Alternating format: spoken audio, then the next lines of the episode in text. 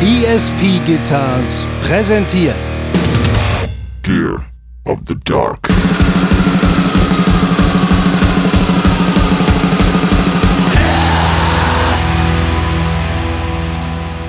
Jetzt mal ohne Scheiß. Ich finde zum Beispiel, ich finde es ganz schlimm, wenn sich Bands bei, äh, in Anführungszeichen, ihren Fans anbiedern. Ja, wenn Bands irgendwie sagen, ja, wir machen die, wir machen das alles nur für euch und bla. Ja, das ist ja mega zum Kotzen. Alter, ist das zum Kotzen.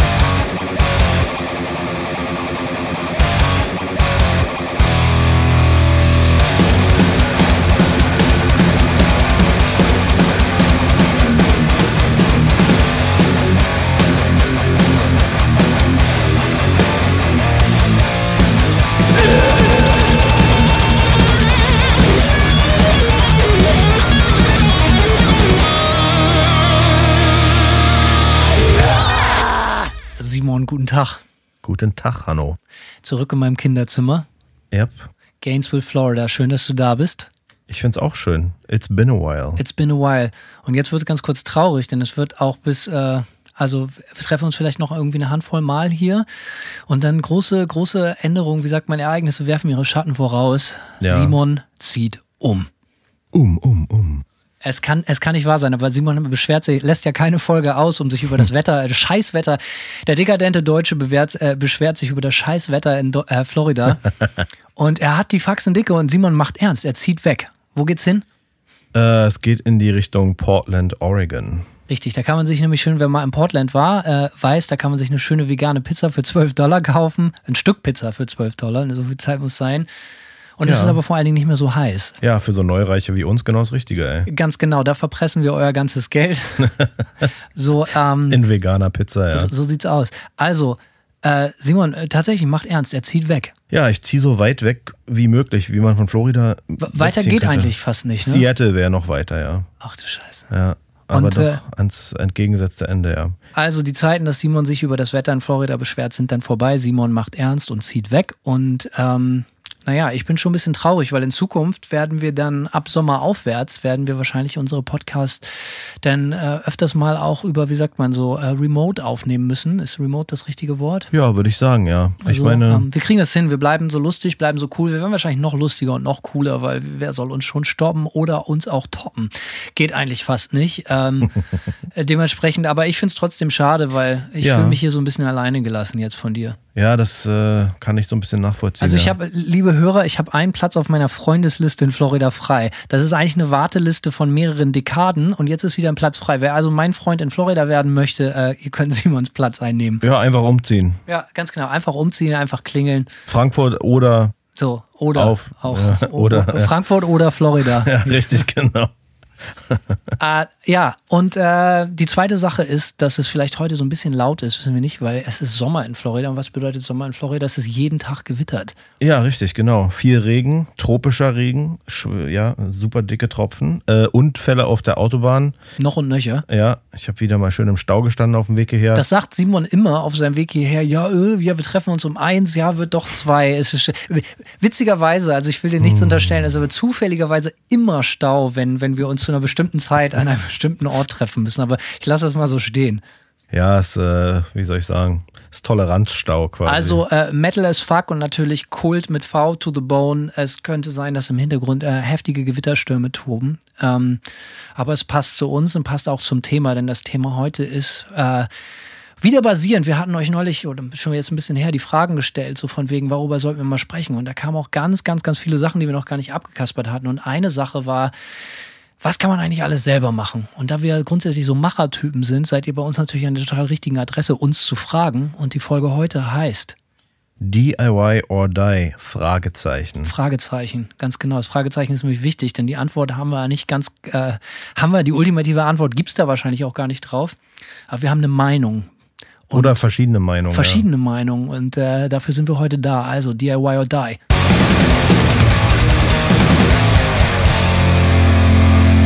Also, ne, wir sind ja nun Musiker, das ist der Grund, warum wir hier überhaupt reden. Äh, wir haben schon die eine oder andere Platte gemacht und vielleicht auch die eine oder andere Show gespielt und viele Leute haben gefragt, so, ey, was kann man eigentlich selber machen und wofür braucht man pro professionelle Hilfe? Ähm, Das lässt sich überhaupt nicht so genau beantworten, denn es ist äh, auch grundsätzlich immer eine Einstellungssache und äh, hat natürlich auch so ein bisschen was mit den Skills zu tun, die man hat. Ähm, also, ja. was, was jedem Vorhaben vorausgeht und jeder Umsetzung vorausgeht, ist natürlich die grundsätzliche Frage, ob man überhaupt eine geile Idee hat. So, ne? Weil ohne Idee, also ich kenne ganz, ganz viele Musiker, ich weiß nicht, ob dir das auch so geht, Simon, die machen seit 25 Jahren Musik, sammeln Gitarren, investieren ihre ganze Kohle und er hat noch nie mit der Idee überhaupt geflirtet, mal selber was aufzunehmen oder was zu schreiben. Also ich kenne so ein bisschen andere Beispiele. Ich habe ja viel mit, mit, mit auch anderen Gitarristen zu tun irgendwie. Ähm, für mich so ein typisches Beispiel auch von vielen jungen Gitarristen momentan ist, dass die sehr, sehr geile Gear auch haben, so viel Geld in, in geile Gitarren, in Custom-Klampfen investieren ähm, und schlussendlich allerdings schon auch irgendwelche Ambitionen vielleicht haben, aber so über dieses, ich nehme mal ein gutes Riff für YouTube auf, irgendwie nicht drüber hinwegkommen. Also davon kenne ich echt viele, die so, oder die eigentlich sogar nur auf YouTube stattfinden, die dann so einen Gear-Channel auf YouTube, YouTube haben und Sachen rezensieren, Pedale oder Gitarren oder so. Und äh, dann stellt man aber irgendwann fest, dass es immer herzlich wenig mit Musik zu tun hat, so weil die nämlich keine Musik machen eigentlich oder zumindest nicht so, dass die was veröffentlichen regelmäßig oder dass die eine Band hätten oder so. Ne, es ist immer so, es gibt zwar immer Versprechungen, ich arbeite gerade an Songs oder so, ne, aber äh, ja, doch, ich kenne schon relativ viele Leute, die so ein bisschen eher so im Internet existieren mit ihrem Instrumentendasein so. Ich hatte diverse Bands als Kind bereits, bevor ich überhaupt ein Instrument hatte. Für mich war ein Instrument im wahrsten Sinne des Wortes immer Mittel zum Zweck. So, mhm. ne? Also, also für mich war immer ganz klar so, äh, die Idee, also von der Idee zum Finished Product und der ganze Weg dahin und was man auf diesem Weg alles selber machen kann oder wofür man professionelle Hilfe braucht, ist ja so ein bisschen irgendwie Thematik dieser ganzen Folge. So, für mich war immer klar, ähm, diese ganzen nachgelagerten Fragen, ja, brauche ich dafür Hilfe oder kann ich das alleine machen, stellen sich auch überhaupt nicht, wenn du gar keine Ambition hast, irgendwas überhaupt mit der Welt zu teilen. Und ich war halt immer ein Laberkopf, ein Kasper, so, ich wollte immer alles teilen. Ich wollte immer, dass die Welt weiß, was ich mache. Ähm, keine Ahnung, ob das egozentrisch ist oder ob das halt einfach äh, äh, eine kreative Ader ist, kann man nennen, wie man will. Aber für mich war immer klar so, ey, ich habe eine Idee, ob die, Idee, äh, ob die Welt bereit ist oder nicht. Ist völlig egal. So. Und dementsprechend war auch der nächste Schritt völlig klar, dass ich mir selber beibringe, wie ich, wie ich die Sachen mache, wie ich diese Schritte gehe, wie ich eine Band gründe, wie ich die Band aufnehme und so weiter und so fort. Aber viele Leute, ähm, keine Ahnung, denken vielleicht nicht so weit oder glauben einfach, dass es von alleine passiert oder dass die ganze Welt auf ihre Idee wartet. Keine Ahnung. Für mich, ich glaube, wichtig ist, wenn man loslegt, mit egal was, man muss immer mit einer Attitüde loslegen, äh, dass einem, auch wenn keiner darauf wartet, was man tut oder zu sagen hat, einen nicht von seinem eigentlichen Vorhaben abhält. Ja, ich glaube, es ist interessant. Äh, wir haben das ja in, in vergangenen Folgen auch schon ein paar Mal durchgesprochen, deine Anfänge des Home Recordings auch und so weiter und so fort. Bei mir war das schon so ein bisschen anders so. Also ich habe eher, bei mir kam so das Musikmachen fast eher so über den erstmal erst natürlich Fan sein so und dann so ein bisschen über den Community-Aspekt. So, ich hatte dann Kumpels äh, in irgendwann Leute kennengelernt, die in Bands waren. Und das war dann für mich so eigentlich der, der Punkt, wo ich wirklich angefangen habe, auch dann Mucke richtig machen zu wollen. Den, in dem Moment, in dem ich Leute kennengelernt habe äh, in Bands, habe ich angefangen mit den Plänen zu schmieden, auch eine Band zu starten. Und dann ging das auch so. Aber wir waren alle, äh, keiner von uns hatte interessanterweise die Ambition, selber schon was aufzunehmen oder so. Also finde ich sehr interessant, dass es bei dir so ist. So, wir waren einfach so erstmal Band und im Proberaum stehen und Songs machen so und live spielen, da kam das live das Denken ans Live-Spielen auch vorm Aufnehmen, so, ne? Und äh, ja, das Aufnehmen darüber hat man sich dann irgendwann Gedanken gemacht, als man der Meinung mal war, man hat erst genügend Songs auch geschrieben und vielleicht auch schon live gespielt, so, dass man jetzt doch mal eine CD macht, so. Das war bei mir halt immer total anders, weil viele, viele also eine große Zeit meines Musikerdaseins hatte ich, habe ich halt alleine verbracht, weil ich halt einfach keine Mitstreiter hatte, weil ich keine Band hatte oder nicht die richtigen Leute gefunden habe oder so. Ich habe natürlich oft in Bands gespielt, aber es gab auch immer wieder sehr, sehr lange Phasen, wo ich halt auf mich allein gestellt war.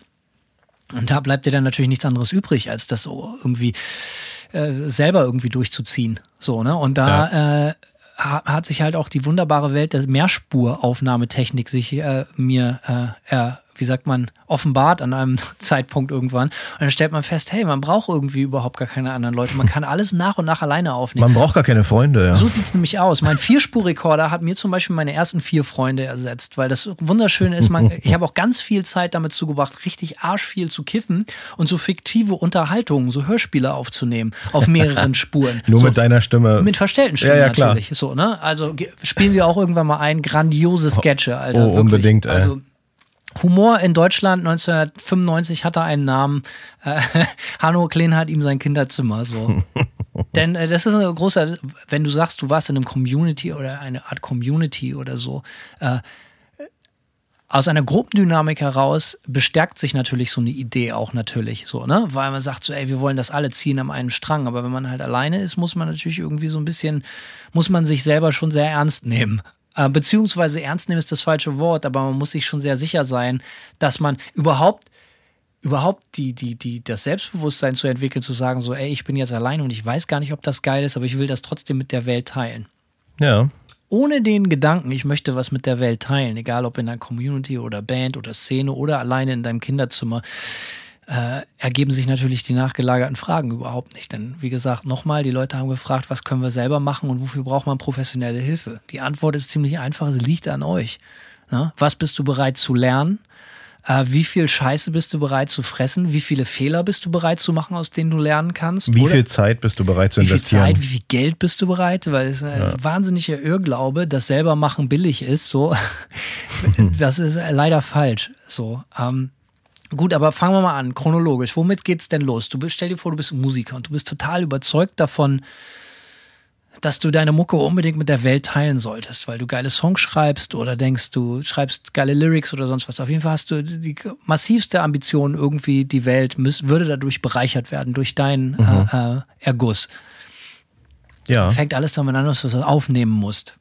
Ja, also ich kann da, wenn ich so rüberle überlebe, überlege, wie das bei meiner ersten Band ablief. Ähm, also äh, meine erste Band hat sich ja aus einer anderen Band gespeist und die zum Beispiel haben wiederum mit einer anderen Band zusammen im Proberaum ihre Alben aufgenommen so.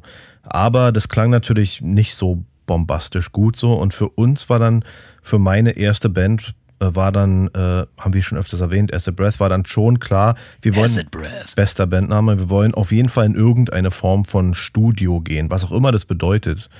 Und dann haben wir halt angefangen, äh, zu gucken, so was ist überhaupt verfügbar. Und wir hatten damals einen Bassisten, der viel in Berlin so Nachwuchsbandkonzerte gemacht hat, nenne ich jetzt einfach mal so, ja. Nenne ich jetzt mal so richtig schön kartoffelig, denn das trifft so richtig, trifft den Nagel auf den Kopf. Und der meinte dann, ja, pass auf, ich kenne hier in Berlin im MV, ja, bei Sido um die, Ecke, um die Ecke. Märkisches Viertel. Ja, kenne ich, kenn ich einen Jugendclub so und da ist ein Typ, äh, äh, der heißt Atti und der hat da so ein kleines Studio im Jugendclub. Atti. Der gute alte Atti. Äh, Im wahren Leben Attila? Wer weiß. Einfach Atti, ne? So ein richtig Einfach Atti, äh, genau. Berliner Atzenname, ja. Wer kennt ihn nicht, den guten Atti? Ja.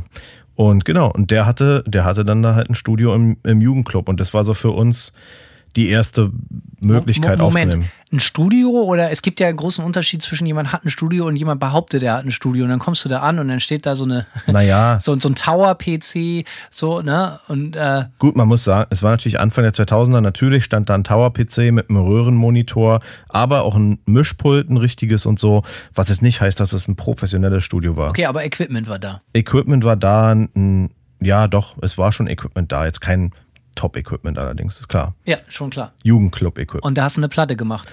Da haben wir dann eine EP aufgenommen, ja. Und das war so, der war zum Beispiel, was auch geil war, eben einfach auch kein richtiger Vollprofi. Zum Beispiel ähm, hatten wir halt so ein Bassdrum-Fell vorne, was kein Loch hatte sozusagen. Ne? Und bei Metal ist das ja Richtig Vintage, Alter. ja, genau. Und bei Metal ist das natürlich schon eher so, du steckst das Mikrofon in die Bassdrum auch, um so ein bisschen Attack und so zu kriegen. War natürlich nicht der Fall. Ja, der hat einfach das Mikrofon vor die Bassdrum gebaut und die klang halt dann so ump, ump, ump, ne?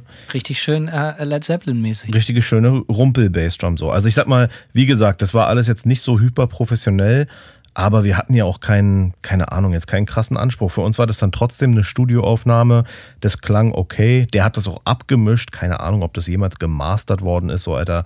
Frag mich nicht. Wo können wir das denn hören, Simon? Ja, äh, muss ich mal finden. So, ich muss mal. Auf ich hab, irgendeinem schäbigen CD-Rohling in irgendeiner Schublade ohne Hülle, ne? das wäre ideal, entweder so, aber nach den ganzen Umzügen unwahrscheinlich. Aber ich frage mal ein paar alte Bandmitglieder. Also, weil Acid Breath, also ich bin jetzt schon so ein bisschen geil. Ich würde es gerne mal hören. Was ist das für Mucke gewesen? Boah, ey, ich würde es bezeichnen als äh, unbedarfte Mischung aus Grindcore und New Metal. Okay. Wir Aus, wollten, außer New Metal klingt das ja ganz cool. ja, richtig, ja.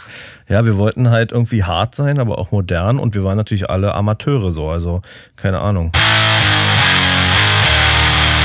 Also du möchtest, jemand möchte seine Musik mit der Welt teilen. Das heißt, du musst die Musik irgendwie aufnehmen. Ich glaube, die Zeiten waren noch nie so gut wie heutzutage, um höchstgradig professionell in absoluter bestmöglichen Quali äh, Mucke, wenn man, wenn man die Technik beherrscht, sogar für recht wenig Geld, kannst du dir irgendwie für, was weiß ich, für ein paar hundert Euro einen Computer kaufen und, und, und ein paar günstige Mikro Mikrofone so und, und, und all so ein Scheiß. Das Problem ist, man muss diese Technik natürlich auch beherrschen können, weil der Vorteil heutzutage ist, dass man für, für relativ wenig Geld sich die ganze Technik kaufen kann. Der Nachteil ist, dass man mit dieser ganzen Technik, mit diesem Unmengen Zeug natürlich auch ganz viel verschlimmbessern kann und wahnsinnige Scheiße anstellen kann. Äh, früher, weißt du, eine Vierspuraufnahme auf Kassettentape-Basis und eine Achtspuraufnahme hatte immer einen gewissen Charme. Das war so, ja, okay, da ga- gab es ein natürliches Limit. Da, da war halt so ganz klar, okay, damit kannst du jetzt ein Demo machen und wenn wir uns das richtig anstellen, dann kriegen wir sogar einen ganz guten Sound auf unserem Verstärker eingestellt und nachher hört man das Schlagzeug und den Bass und die Gitarre und den Gesang gleichermaßen und dann ist es ein richtig klassisches Demo-Tape und man kann irgendwie eine Idee kriegen, wie die Band irgendwie so abliefert.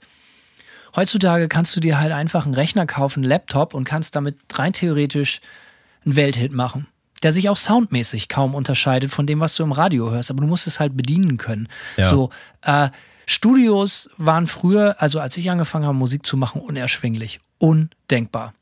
Ja, Und ich hatte auch keinen Kumpel Atti in einem Freizeitheim. Das bedeutet, für mich gab es nur die einzige Möglichkeit Home Recording. So, du musstest dir irgendwie mit den Mitteln, die es damals gab, und das waren halt tape-basierte Mehrspur-Kassettenrekorder, musstest du dir irgendwie raufschaffen, damit kleine Wunder zu vollbringen, aus Scheiße Gold zu machen. Und ich bin erst sehr, sehr spät in richtige Studios gekommen oder habe erst in meinen 20ern mal ein richtiges Studio von innen gesehen.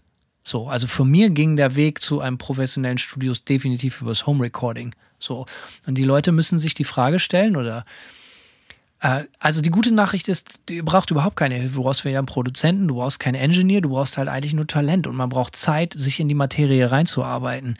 Und ich bin froh, ich arbeite mittlerweile auch mit Computern und mit, mit Logic oder mit, mit, mit, mit Pro Tools oder sonst was. Ich bin froh, dass ich mich heutzutage, dass ich so nach und nach mich da reingearbeitet habe und jetzt nicht, ich bin froh, dass ich heutzutage nicht von Null anfangen müsste, weil ich total überfordert wäre von diesen unglaublichen Möglichkeiten. Früher hatte ich einen Kassettenrekorder und später einen Mehrspur-Kassettenrekorder und der hatte genau äh, keine Funktion, außer halt wirklich nur aufzunehmen. Konntest da ja nicht mal richtig mit schneiden mit den Teilen, außer so Drop-in, Punch-in, Punch-out mäßig und so. Äh, dementsprechend, ich glaube, ich würde heute gar nicht erst anfangen, irgendwie aufzunehmen, weil ich das einfach nicht kapieren würde. Ja, na, ich habe ja relativ spät dann angefangen, mir das Aufnehmen selber beizubringen. Ähm, aber ich glaube, bei mir war auch da die Mo- Motivation eigentlich eher, ich wollte zu Hause auch kreativ sein können, so. Und nicht nur im Proberaum. Ich wollte zu Hause Riffs aufnehmen können. Das war eigentlich, warum ich angefangen habe, überhaupt mir Aufnehmen beizubringen. Und ich sag mal, wie du schon sagst, für wenig Geld habe ich mir dann halt irgendwie so ein Interface gekauft. Ich glaube, das hat 110 Euro oder so gekostet, ne? Und dann konnte ich Gitarre aufnehmen auf einen Click-Track und irgendwann habe ich mir angefangen, Drum-Programming beizubringen, so. Und dann wurde das halt immer mehr legit, so. Aber ich, ich glaube, bei mir war so ein bisschen natürlich der Vorteil, dass ich mit Mastering schon ein bisschen auch äh, zumindest ein Gehör dafür hatte, so, ja. Und dann äh, sage ich Im mal. Moment, du hast Mastering-Jobs gemacht, bevor du angefangen hast aufzunehmen? Ja, ja.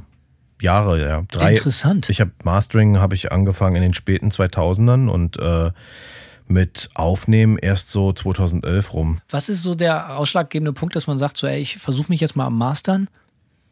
Ich weißt du was der ausschlaggebende Punkt war tatsächlich, dass mich immer genervt hat, dass wenn ich so zu Hause Mucke gehört habe, ähm, dass sagen wir mal, ich höre irgendwie einen neueren Metal-Song, fette Metal-Produktion von, ja, damals sagen wir mal 2007 und dann kommt ein alter Metallica-Song zwischendurch, der halt 4 dB leiser ist und nach Pappe klingt so. Da geht einem das Messer in der Tasche auf, ne? Wird man total. Das hat mich fertig gemacht. So. Und dann hat, hatte ich einen Kumpel, der so ein bisschen Audiokram gemacht hat und dann habe ich den einfach gefragt, so, ey, was, was kann ich denn machen, äh, um, um hier die Lautstärken anzugleichen und so. Und dann hat er mir eine gecrackte Version von Wavelab 5 oder so gegeben, ja. Anzeige ist raus. Ja, aber ich bitte darum. Mittlerweile bezahle ich für den Schlons. Ja. Ist aber, klar. Du bist sogar in einem geklauten Auto gekommen. Simon bezahlt für gar nichts. Ja, so sieht's aus, ja. Okay, interessant. Ja, Ja, genau. Ich, ich bin da so, ich bin da so reingerutscht eigentlich im Mastering, aber das, das echt hat damit angefangen, oder dass ich so Live-DVDs das Audio gerippt habe und dann war das halt zu leise und nicht laut genug, ums äh, auf Shuffle mit anderem Scheiß zu hören. So habe ich. Also das du war warst echt- nicht zufrieden mit den Sachen, die du gehört hast und gesagt hast, mache ich einfach besser. Ich master das jetzt neu. Ich habe mir eine Metallica-Platte gekauft, die klingt scheiße, ich master die jetzt neu und erst dann kann ich sie zu Hause im Witwenmacher genießen. So ungefähr ist es abgelaufen, ja. Aber ja, so bin ich ans Master gekommen. Ich habe dann einfach äh, Du hast ja aber auch dann äh, in deiner eigenen Band auch Platten gemastert, oder? Machst du heute noch, glaube ich, oder? Äh, ab und an. Also ich bin eigentlich immer nicht so ein Riesenfreund davon, weil das Mastern ist ja nun mal der letzte Schritt und wenn man schon so eine ganze Produktion durch hat, äh, Ist man kommt man, zu nah dran, ne? das genau, man hat so ein bisschen, die Ohren sind so durch. Wenn so eine Pause dazwischen ist, dann geht's. Aber bevorzugt mache ich es bei meiner Band nur, wenn es kleinere Releases sind. So, ich habe, ich glaube bei bei War From a Hardest Mouth habe ich nur das letzte Album gemastert. Ähm, das war aber auch okay, weil da habe ich zu Hause aufgenommen, dann sind wir im, im Studio Drums aufnehmen und mixen gegangen. Das klang dann nach dem Mix so komplett anders als das, was ich zu Hause in der Vorproduktion gemacht habe, dass ich dann wieder frische Ohren hatten, hatte, um das auch zu mastern so. Aber sonst mache ich lieber äh, EPs irgendwie und, und bin überlasse das dann bei, bei äh, Alben irgendwelchen Profis. Also ich, ich viele Leute unterschätzen das Mastering immer sehr und ich treffe immer wieder Bands, die, die, die tatsächlich aufnehmen und sich dann die Kohle fürs Mastering sparen. Es gibt ja, das wirst du bestimmt kennen. Ich habe neulich mit einem Kumpel gesprochen, der hat äh, eine alte Demo-Tape-Aufnahme irgendwie oder eine Demo-Aufnahme von sich gehabt und wollte das nochmal irgendwie für sich selber oder auch für andere irgendwie fit machen. Und hatte dann irgendwie in irgendwelchen Foren geguckt. Und dann gibt es ja jetzt mittlerweile tatsächlich so Leute, die sagen so, ey, ich master deinen Song für, für 20 Dollar oder so. Ne? Dann schickst du das dahin und dann, dann ziehen die das durch ihr Programm und schicken dir das zurück. Und das klingt natürlich fürchterlich. Ja, es gibt, glaube ich, sogar so einen automatisierten Service. Ich weiß gerade nicht, wie der heißt, aber da lädst du das echt nur hoch Ja. und dann wird das algorithmisch gemastert. Oder halt, also das gibt's so, also Leute unterschätzen den Part immer sehr. Oder auch jemand in der Band glaubt, er könnte die Kohle sparen, macht das selber. Jetzt wie bei dir. Die gute Nachricht ist, du kannst es natürlich und du bist gut und du arbeitest als Mastering-Ingenieur so, okay. Aber äh, es gibt ja auch immer, das ist, bringt uns eh zu einem sehr, sehr kritischen Punkt. Das ist immer, den werden wir heute öfters noch durchkauen in verschiedenen Debatten. Es gibt denn in der Band oder innerhalb eurer eures Schaffenszirkels, möchte ich mal sagen, gibt es denn einen, der behauptet, der kann das total gut? Und das sind erstmal auch tendenziell gute Nachrichten. Aber dann stellt sich heraus, der kann das gar nicht so gut oder die Person kann das gar nicht so gut. Und dann wird es natürlich problematisch. Ich habe hier in Gainesville und äh, habe ich einen guten Kumpel und der spielt in einer Band, die sind auch total super. Äh, leider, und die haben, haben auch eine Platte gemacht, richtig cool, mega true, ihre ganze Platte im Wohnzimmer aufgenommen, klingt wirklich gut. Gutes Ohr für, für geile Amp-Sounds, äh, kein teures Equipment, aber halt einfach gute Songs, aufgenommen mit geilem Equipment. Nicht teure Mikrofone oder teure Mischpult, sondern halt einfach geile Gitarrenverstärker, gut gestimmte Drums und so. Übrigens, by the way, ist das wirklich 90 Prozent der ganzen Miete, dass du halt einfach irgendwie weißt, wie dein Gear klingt und dein Ja. Schlagzeug vernünftig stimmen kannst und einfach geil performst. So, der ganze Rest, Alter, kommt danach. Egal. Da äh, ist äh, jetzt so ein bisschen das Problem, dass die, äh, dass der Gitarrist meint, und ich kann das ja sagen, er versteht mich ja eh nicht, wenn wir das hier auf Deutsch sprechen, er hört den Podcast eh nicht, äh, dass, dass er das selber mischen will, weil er hat natürlich eine eigene Vision und er weiß, wie die Band gerne klingen, äh, wie er möchte, dass die Band klingt und klingen soll oder am besten klingen sollte. Und das geht nie so über diesen Demo-Standard hinaus. So, es klingt, und das haben jetzt auch schon mal andere Profis in Los Angeles gemischt und das kommt dann zurück und dann ist ihm das zu Mainstream, dann ist ihm das zu glatt oder sonst was. Und ich bin ja immer totaler Fan davon, von Dirty und, und, und, und kaputt und gib ihm. Aber auch das muss natürlich Charme haben und muss geil sein. Lange Rede, kurzer Sinn, der kann das halt überhaupt nicht. Aber keiner traut sich dem das zu sagen. Ja, das ist scheiße. Ja, und das passiert natürlich total oft, dass Leute denken, sie könnten Sachen äh, und das. Aber die, die machen die, die Sachen, die eigentlich Potenzial haben, damit natürlich nur viel schlimmer. Und das ist immer ein grundsätzliches Problem. So. Ja, definitiv. Klar, es gibt natürlich Leute, die übermotiviert sind, auch in, in Bands, ja. Wer ist nicht übermotiviert, wenn Musiker? Aber ähm, muss man ja auch so sein. So, ich meine, der, der, der muss ja auch so ein bisschen wahnsinnig sein, irgendwo, überhaupt irgendwie die, die, die, die Mühe, die Zeit, den Fleiß oder so mitzubringen, das überhaupt alles durchzuziehen und überhaupt sagen, ey, wir machen jetzt eine Aufnahme und das, man gibt alles und gibt sich total Mühe. Es ist nur so schade, wenn man kein Ohr und kein Auge und kein Gespür dafür hat, wenn man selber die Sachen machen möchte, aber sie verschlimmbessert und nicht und, und halt einfach beratungsresistent ist. Das ja, gibt auf es jeden sehr, Fall. sehr oft. So. Definitiv, ja. Ich, ich sag mal so, es ist jetzt gerade nicht so ein ganz so ein äh, schlimmes Beispiel, aber wir sind jetzt gerade bei Nightmare auch dabei, unsere EP selbst zu mischen. Und das haben wir einfach mal unserem anderen Gitarristen überlassen. Katastrophe.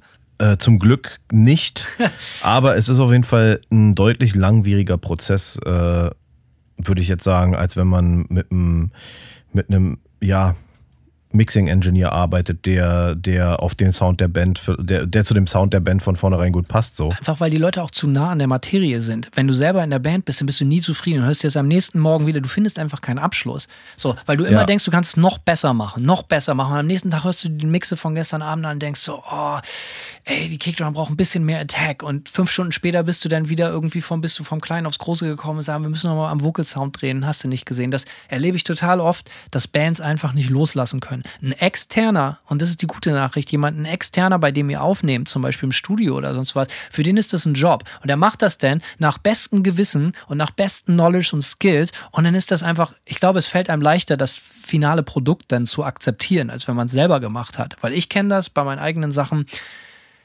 Man hat ganz oft das Gefühl, das hätte ich jetzt anders gemacht oder ich wünschte, da hätte ich mehr Zeit investiert oder ich wünschte, da hätte ich noch mal ein bisschen länger am Knopf gedreht oder so. Ja, klar. Ich mache ja auch das meiste selber. So, ne? Jetzt gerade zum Beispiel hier, guck dich um. Mein ganzes Haus ist verkabelt mit Amps. Ich nehme gerade neu auf. So, hier sind gerade jetzt 1, 2, 3, 4, 5, 6, 7, 8, 10, 11 Amps gleichzeitig verkabelt. Ich habe drei, vier mal 12er Boxen im Wohnzimmer komplett abgemiked und hast du nicht gesehen. Das ist auch alles total super. Und ich habe mittlerweile auch so ein bisschen, ich glaube, meine, meine größte Erkenntnis oder mein größtes Etappenziel im DIY-Aspekt war zu lernen, wann gut ist. So, Ja. zu, Stopp zu sagen. Es ist eine Sache zu lernen, wie man irgendwie einen geilen Gitarrensound einfängt, wie man Mikrofone positioniert und so weiter und so fort. Aber das Allerwichtigste für mich zumindest war zu sagen, so etwas als Gesetz zu akzeptieren, zu sagen, das ist jetzt so. Und genau das ist bei uns gerade auch der Fall mit dem, äh, mit dem Mix, an dem wir arbeiten. Wir sind schon mehrfach an einem Punkt gewesen, wo, sage ich mal, der Großteil der Band eigentlich zufrieden war und dann unser Gitarrist äh, am nächsten Tag nochmal einen neuen Mix nachgeschossen hat, äh, der dann übers Ziel hinausgeschossen ist so und und äh, ja das haben wir jetzt auch drei vier Mal durch quasi und sind dann aber irgendwann äh, haben wir den Punkt dann einfach auch gemacht gesagt so ey es muss jetzt so bleiben und jetzt wird nur noch Basisarbeit gemacht. So, es wird nur noch Feintuning gemacht, äh, nur noch das Nötigste so und aber es, ja, genau das ist das Problem. Manchmal, ich glaube, manchmal ist es schwer aufzuhören so und jeder hat nun mal auch ein bisschen ein eigenes Gehör und es kann sein, dass wir als Band vielleicht sagen, äh, okay, wir sind jetzt am Ziel schon angekommen und unser Gitarrist, der noch relativ neu in der Band ist, mit seinem eigenen Gehör und mit seinem eigenen Ästhetikerfinden einfach noch länger dran drehen muss, obwohl das nicht unbedingt das Richtige ist. So. Also da gehe ich auf jeden Fall mit. Das ist ein wichtiger Punkt, irgendwie diesen, das Ende zu finden. So. Aber lange Rede, kurzer Sinn. Also wenn es ums Thema Recording geht, die gute Nachricht ist natürlich, ihr könnt das alles selber machen. Die Zeiten waren noch nie so gut wie diese. Andererseits wollt ihr das auf dem, gerade wenn es um analoge Mucke geht, ne? wenn es um Gitarrenverstärker, Mikrofone geht, Schlagzeuge geht, Vocalaufnahmen geht und so. Also, es ist eine Sache, wenn ihr zu Hause irgendwie einen Trap-Beat schraubt oder äh, Wohnzimmer, äh, Schlafzimmerproduzent seid auf dem Notebook oder halt Techno macht oder sonst was, was alles cool ist. Oder ihr aber halt eine richtige Band, im besten Fall eine Rockband, Metalband oder so aufnehmen wollt da ist es dann natürlich mit so ein bisschen Equipment nicht getan. Das ist natürlich total super, dass du irgendwie die mittlerweile für 200 oder 300 Dollar Logic kaufen kannst und Cubase wahrscheinlich für ähnliche Kohle oder so oder Reaper für, für lau kriegst, im Prinzip dasselbe mitmachen kannst. Ja. Überschätzt niemals irgendwie das, das Programm. Ey, ihr könnt auch mit Freeware-Programmen wunderbar die Mucke aufnehmen. Selbst mit GarageBand kannst du Platten machen, wenn es nur ums Tracken geht. So, ne? Ähm, und du kannst dir ein Notebook, einen, einen Rechner kaufen, der vernünftig läuft, für weit unter 1000 Euro.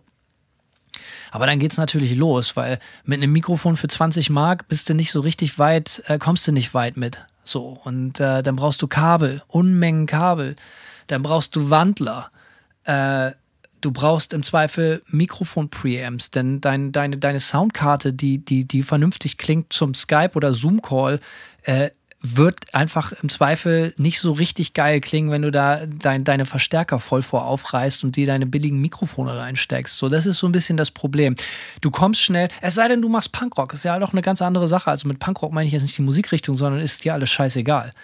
Ich glaube, wir können uns alle darauf einigen, dass es überhaupt nichts, das geile Mucke überhaupt nichts mit teurem Equipment zu tun hat oder mit Studio oder sonst was, sondern es geht immer um ein Momentum, es geht um eine, eine, eine Attitüde oder sonst was. Und natürlich kannst du auch alles, Alter, kannst du einfach ein, ein Diktiergerät nehmen und damit die geilste Platte machen, so, wenn der Vibe stimmt. Aber wenn du dir schon die Frage stellst, kann ich das selber machen? Kann ich die Aufnahme alleine stemmen? Dann ist ja schon die Frage, was brauche ich dafür? Und wenn du dir die Frage stellst, was brauche ich dafür, was muss ich dafür kaufen, dann bedeutet das ja schon, dass du schon so im Wormhole, äh, im Rabbit Hole bist, dass die Materialschlacht eigentlich kein Ende kennen wird. Ja, ich denke, äh, es ist auch einfach wichtig, dass man genau selbst absteckt, was man auch für Erwartungen hat, was man überhaupt für einen Sound raushaben will. Denn ähm, wie du schon sagst, eine Metal-Produktion äh, ist aufwendig so, es ist auch nicht einfach ähm, und man kann nicht von null anfangen.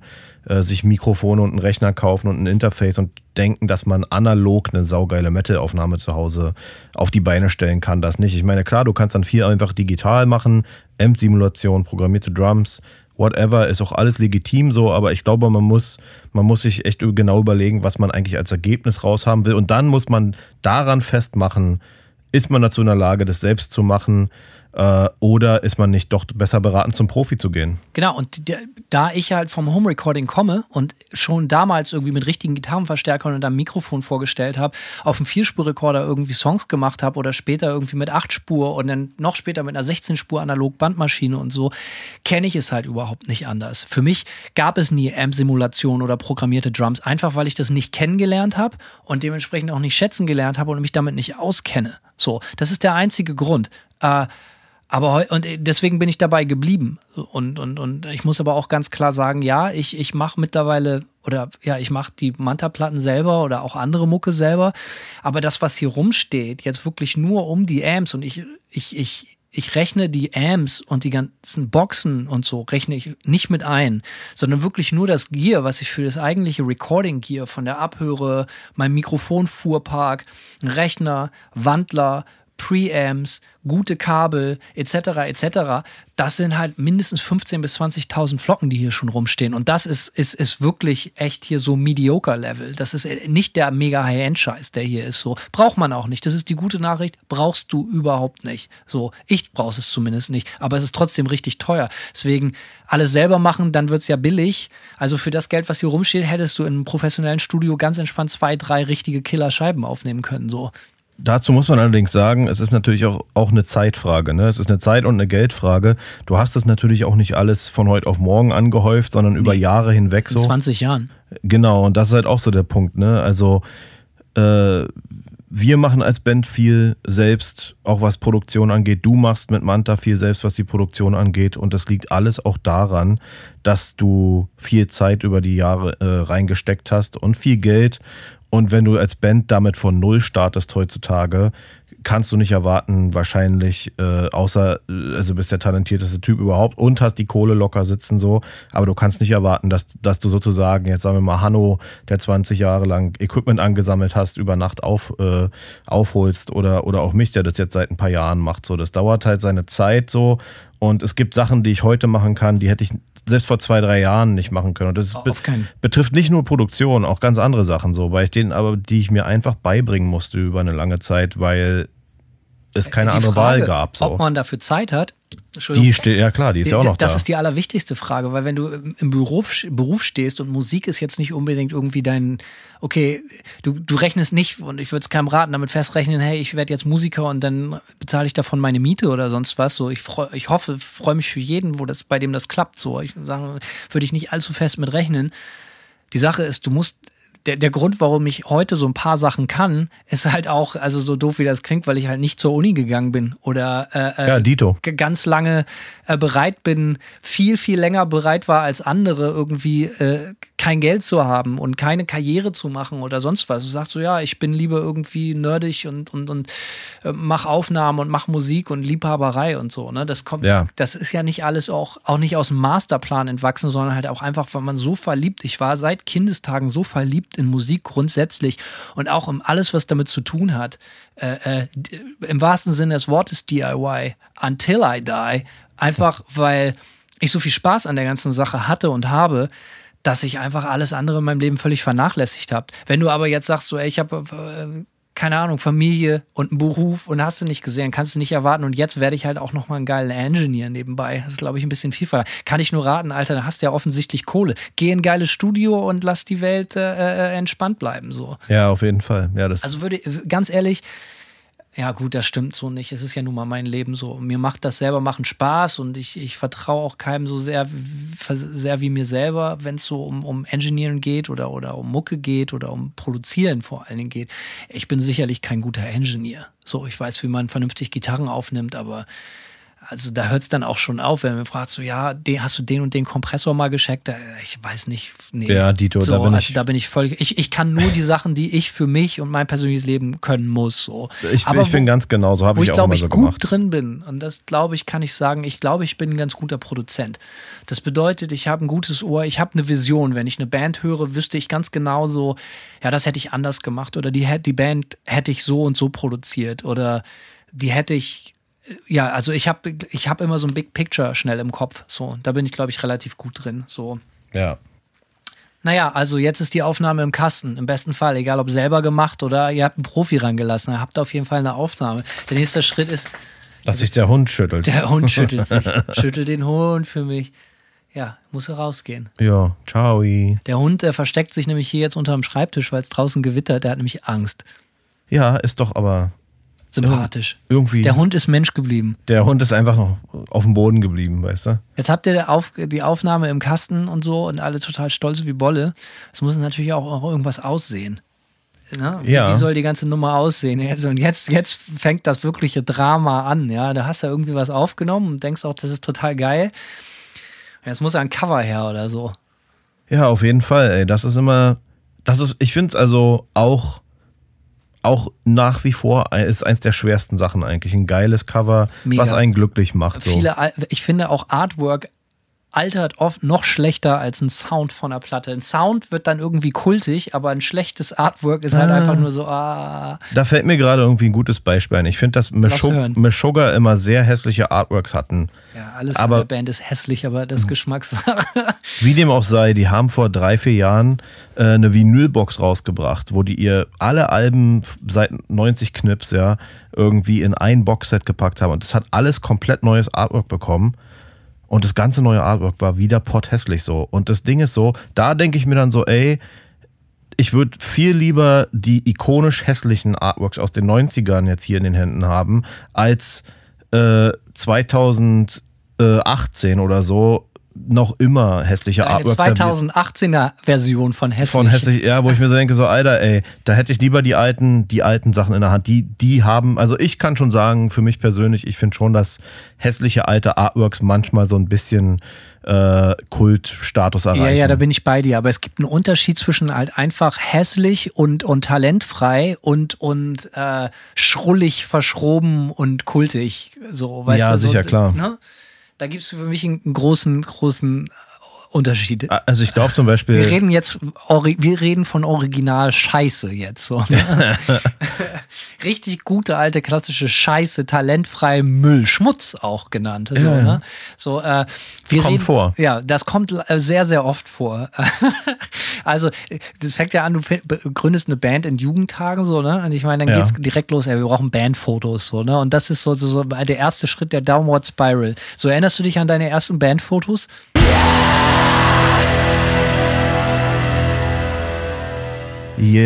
nee, eigentlich tatsächlich an die ersten Bandfotos jetzt nicht mehr so genau, aber ich erinnere mich an diverse Bandfotos über die Jahre, äh, Bandfotoshootings, die wir gemacht haben. Und bei uns war das, bei meinen Bands war das immer so, dass irgendwer in der Peripherie eine gute Kamera hatte, so, weißt du, wie ich meine? Äh, oder auch nicht. Ich hatte zum Beispiel eine der ersten, ähm, ich hatte so eine Spiegelreflex, äh, kein Bullshit, eine Digitalkamera, die so ein schwenkbares Objektiv hatte. Das heißt, du konntest die auf den Boden stellen, das Objektiv dann nach oben anwinkeln und nach unten anwinkeln und du konntest so, ohne dass du einen Fotografen dabei hattest, die Kamera günstig positionieren und eine Band irgendwo hinstellen und dann selbstauslösermäßig auch Fotos machen. Ich dachte, du warst arm früher. Die Kamera war halt auch nicht gut, ja. Ach so. Ja, ja. Die, diese Funktion war cool, aber die Fotos waren nicht gut, die dabei rausgekommen sind. Ja, muss man ganz klar sagen. Aber wir haben unter anderem damit Fotos gemacht, aber wir hatten dann aber auch oft Leute so in der Bandperipherie oder auch in der Band, die irgendwie Fotos gemacht haben. Aber ich muss, also in meiner ersten Band zum Beispiel, Acid Breath, wir haben gefühlt, wenn ich so zurückdenke, ständig Bandfotos gemacht. Einfach weil wir jemanden in der Peripherie hatten, der der Meinung war, fotografische Die Ambitionen müssen zu doch auch irgendwo sein. Die möchte ich jetzt aber echt mal sehen. Wenn ich die schon nicht hören kann, was, wo sind denn die Bandfotos, Simon? Naja, wie gesagt, ich selbst habe leider nichts mehr. Mir ist damals ein Computer abgeraucht. wo- Zufällig. Ja, leider, ja. Nee, mir ist damals ein Computer abgeraucht, wo ich echt alles drauf hatte. Musik, auch ich habe leider auch Musik verloren, wo ich echt so ein bisschen traurig bin heutzutage, so, die ich einfach gerne noch mal hören würde. Auch noch abenteuerliche Aufnahmen eigentlich, äh, noch mal im Proberaum Aufnahmen gemacht und so viel später, nachdem ich schon im Studio war mit Bands und so. Aber äh, ja, lässt sich, ich habe auf jeden Fall ein Bandmitglied, da könnte ich mal nachfragen, so ob der noch Material hat. Also ich habe, als wir unsere ersten Bandfotos gemacht haben, dann gab es natürlich nur die klassische Urlaub, Urlaubs äh, Billo-Kamera von den Eltern aus der Schublade, so Bandfotos. Ja. Und dann hat irgendjemand einfach die Kamera, so, so, so eine Kompaktkamera von seinen Eltern mitgenommen. Und dann haben wir die ersten Bandfotos gemacht. Ich gebe dir das mal rüber. Du kannst mir mal sagen, was du siehst, Simon. Das zum Beispiel. Das ist mit einer ganz normalen 50-Mark-Kamera aufgenommen. Ja, so sieht's auch aus. Was siehst du denn da? Ja, ich sehe auf jeden Fall, erstmal ist es geil, dass ihr, steht ihr hintereinander oder ist das, seid ihr alle so Ich glaube, das unterschiedlich ist groß? sowieso Glenn Danzig. Die, äh, die, die, äh, die, die, die Kleinen müssen vorne stehen, um die Größenunterschiede zu. Äh, Das sieht echt köstlich aus, weil das so einfach äh, klein, mittel und groß, ja. ich finde, auf dem Bandfoto ist halt was Geiles, wie, wie unfassbar ernst wir versuchen auszusehen. Naja, einer, einer zwinkert oder blinkt aus Versehen, ne? Das ist Buzzy, mein, mein Kumpel, Ah, den Buzzy. hier auch schon jeder kennt. Ähm, Jetzt weiß ich genau, wie Buzzy aussieht. ja, auf jeden Richtig, äh, du siehst auch das Jahr 1996 wegen dem guten Undercut. Siehst du direkt Oh ja, den, den Anselmo Undercut, Alter? Nicht schlecht, ja. Dann Machine Head, äh, Hoodie in der Mitte. Nee, das ist ein T-Shirt. Ah, sorry, Hanno. Ja, nee, schon gut. Ja, geil. Aber auch das einzige Bandshirt im Foto, was ist denn da los, ey? Der, die restlichen Klamotten leider ein bisschen zu, äh, bisschen square, sage ich jetzt Ja, mal. wir posten das mal irgendwie. Und hier, pass auf, das ist jetzt hier äh, fünf Jahre später. Mhm. Mit einer anderen Band. Da bin ich im Ja. Vordergrund. Okay. Ja, du siehst es mal aus wie geschossen. Was ist das, ein riesen Plastikrohr oder? Das denken viele, dass das ein riesen Plastikrohr ist, ist aber echt. In- Das ist aber ein echtes ja, nee, Metallrohr. wo ist denn dann das Plastikrohr, Mann? Erzähl doch lieber den Leuten, was du siehst, wie die Bandmitglieder aussehen. Ja, gut, ich meine, zuerst musste ich aufs Plastikrohr gucken. Es sieht alles irgendwie ein bisschen Sadomaso-mäßig aus, wenn ich das jetzt mal so sagen darf. Ja, Du siehst einfach aus wie geschossen, natürlich. äh, mit sehr langen Haaren und, Sehr lange Haare. und so einer, so einer Sonnenbrille, wie ich heute oft bei irgendwelchen Rednecks, die Pickup-Trucks fahren sehe. Gut, deswegen bin ich hier im Süden der USA gelandet. Ja, richtig. Wo ich so, hingehöre. eine, so eine Oakley-Sonnenbrille. Auf jeden Fall. Wahrscheinlich. Ähm, ja, da hängt jemand am Baum, auf dem Dach stehen auch zwei. Einer im Anzug, der andere im Adamskostüm. Oder nicht ganz. Es sieht aus wie ein Adamskostüm. Es sieht aus wie ein Anzug, der so aussieht, als wäre er nackt. Also äh, auf, auf jeden Fall wilde, wilde Zeiten, ein wildes Bandfoto. Was ich sagen will, ist, wir haben äh, tatsächlich das eher günstig gemacht. Also, ne? Ach, Ja, merkt man gar nicht. ja. Also sieht natürlich auch aus, als wenn es von, mit der Kamera von Mutti gemacht worden ist. Das Problem ist aber, was mir aufgefallen ist bei Bandfotos, ist das ganz Wichtige daran, es ist eigentlich total egal, ob das irgendwie äh, äh, teuer ist oder billig ist. Wichtig bei Bandfotos ist, die müssen irgendwie immer iconic sein.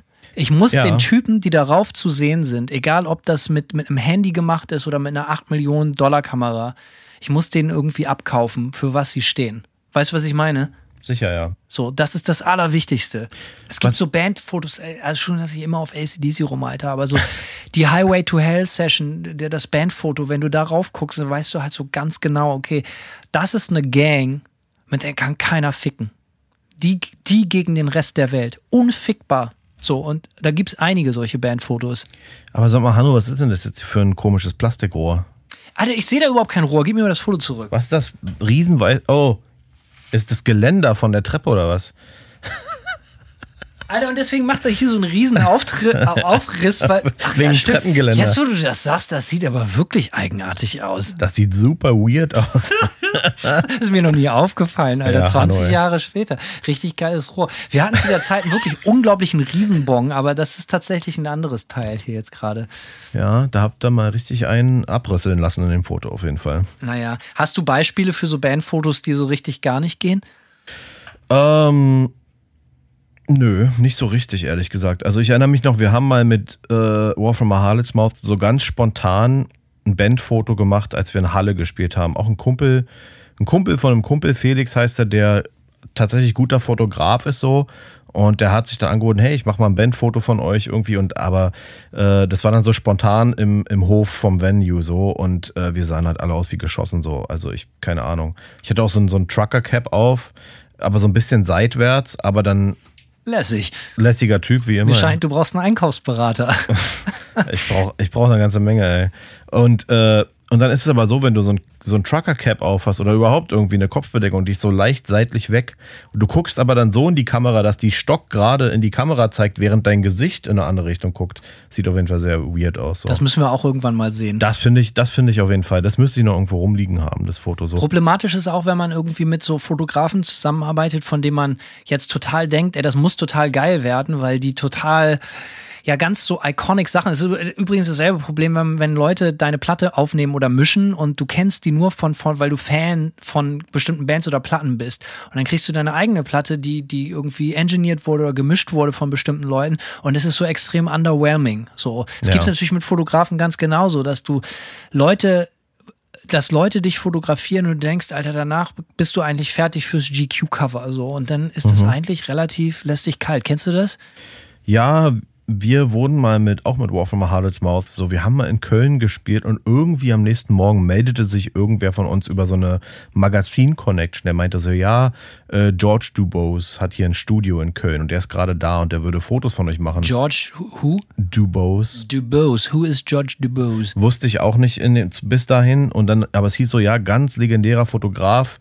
Ja, und der Typ hat halt so Ramones und etc. halt fotografiert. Ne? Ist, äh, also wirklich ikonischer Fotograf von so Rockbands, so, also Rockstars quasi so, ne? Und der hat also wirklich alle vor der Linse gehabt und auch Fotobücher rausgebracht. Dann sind wir da zu dem ins Studio und der Typ war auch super cool. Und dann haben wir halt Fotos gemacht und die Fotos waren halt so, ja, alright, so, ne?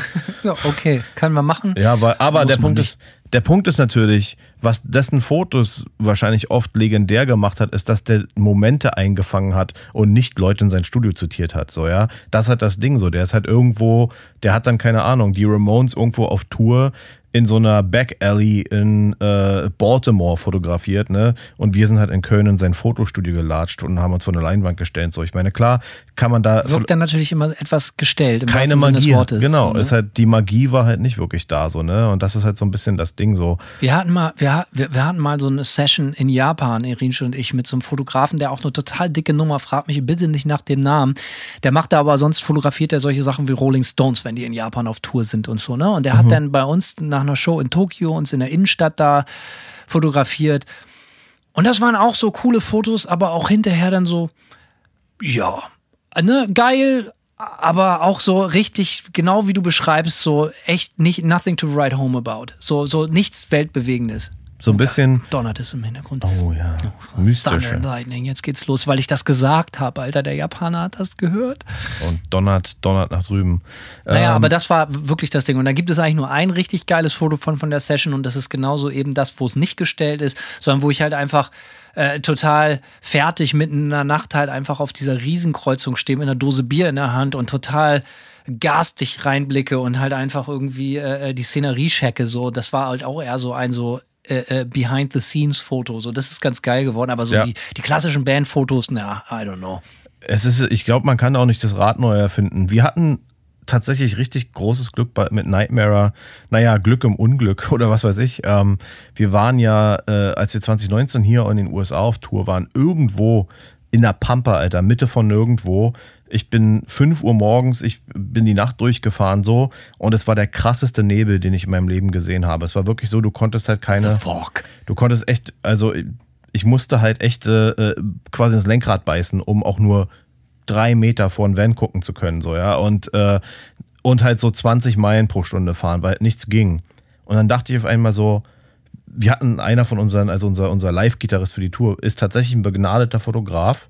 Und ich dachte mir so, Alter, man wird doch wohl in diesem Nebel ein geiles Foto machen können. So. Und dann habe ich die halt einfach irgendwie 6 Uhr morgens geweckt, die haben alle gepennt im Van. Ja, da haben wir sich ja. gefreut. Ey, Jungs, aufstehen ist Aber ohne Nebel Scheiß. draußen. Ey, wir müssen unbedingt ein Foto machen. Ich meine halt so knallhart, Alter, ich bin echt abgefahren von der Autobahn und meinte so knallhart, so alle aufstehen, wir machen jetzt ein Bandfoto so.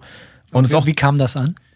Also es kam erstmal nicht so geil an, bis es alle gesehen haben, so, ne? Also das war tatsächlich cool. Es ist, äh, ist ein cooles Foto geworden, weil wir halt echt so verloren im Nebel stehen quasi so. Und das, Gorillas im Nebel. Genau, Die, das, das soll deine Biografie sein. das ist mein, das ist Sie, Simon Biografie. Havemann, Gorillas im Nebel. das gefällt. Du kennst Gorillas im Nebel, ne? Nö, natürlich nicht. Ken, kennst du echt nicht? Nö. Ah, den, den, schnallst du den Gag nicht. Das war so ein 90er-Jahre-Film über, glaube ich, Gorillas, wenn ich mich nicht täusche, die halt schlecht behandelt werden. Ach, ich dachte über Enten. Ja, so sieht's aus. Ähm, naja, aber damit ist es ja nicht getan mit in diesem Fall geil natürlich, aber beschissenen Bandfotos, sondern viel, viel schlimmer ist, wenn dann jemand in der Band meint, er ist total gut in Artwork und er macht jetzt das Cover. Ja, das kann noch schlimmer werden. Also ich habe, äh, ne, gleich, da kann ich gleich einen schönen Schinken auspacken. Lass so. knacken. Auch bei Acid Breath, das erste CD-Cover. Acid Breath. Ja, aus der, aus der Jugendclub-Produktion, da habe ich natürlich dann das CD-Cover auch gemacht, so. Und da habe ich halt einfach mal knallhart, ungelogen, ein Foto in Microsoft Paint invertiert und ist als Bitmap gespeichert und dann äh, ist daraus Geil, drei Worte in einem Satz, die ich ke nicht kenne.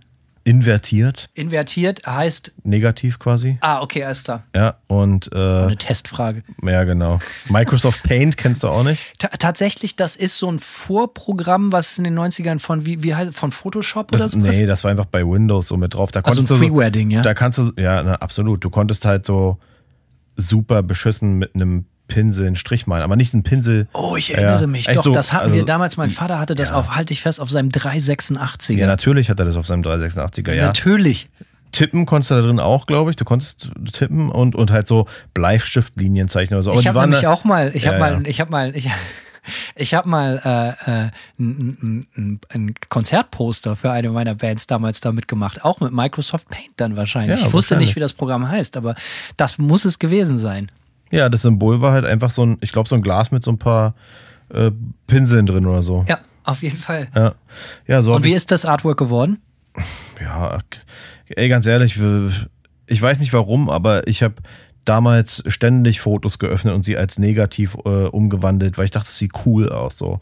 Ja, und dann, also, und offensichtlich habe ich meinen Willen dann der Band übergestülpt und wir haben das als Cover benutzt. Äh, Wie hieß die Platte?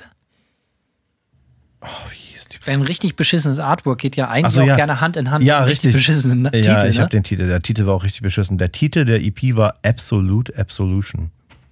Ja, das hast du nicht übertrieben, da hast du nicht zu viel versprochen, aber richtig scheiße. Das war, richtig, das war richtig dünne, ja. Kann ich aber vielleicht toppen, halte ich fest, habe ich vielleicht schon mal angeschnitten. äh, Ich habe in der Ba- äh, ich habe in einer Band namens Inferry gespielt damals.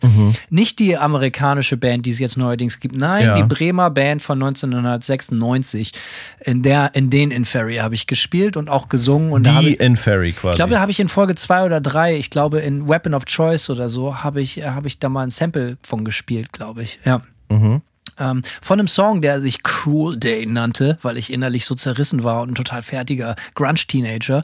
Äh, und äh, das Demo-Tape hieß übrigens auch Cruel Day. Und da sollte dann drauf sein, und es hatte tatsächlich der Schlagzeuger auch selber gemacht, das Artwork. Auch auf seinem Heimcomputer. Vielleicht war es auch Microsoft Paint, höchstwahrscheinlich sogar. Hoffentlich. Ähm, und das sollte dann wie so ein, wie so ein, wie so ein Gewitterhimmel passen zum Tag heute und zum Wetter draußen. Das sollte so ein ganz dunkler, total evil Gewitterhimmel. Also sah halt einfach aus wie Gulasch, ne? Also äh, du konntest überhaupt nicht peilen, was es ist. Äh, gewinnt auf jeden Fall auch einen richtig massiven Hässlichkeit Awards, werden wir auch mal posten bei Zeiten. Unbedingt. Ähm, scheiße, ich wünschte, das Tape habe ich hier, zeige ich dir nachher beim Rausgehen so. Äh, aber damals, wie das halt so ist, ich weiß nicht, ob das bei Absolute Absolution oder äh, ob sie das auch schon so hattest. Also ich fand's richtig killer. Zumindest für kurze Zeit. Ja, auf der Rückseite, ich glaube, die Tracklist ne, äh, war auch ein invertiertes Foto von irgendeiner Venue-Toilette. Natürlich, invertiert. Venue-Toilette irgendwie so, ja, kein Plan. Äh, ja, äh, whatever. Ne? Invertierte Toilette auf, auf, auf Intel-Computern. Invertierte Microsoft. Toilette, wo die Scheiße rauskommt und nicht So- weggespült wird. So sieht's aus.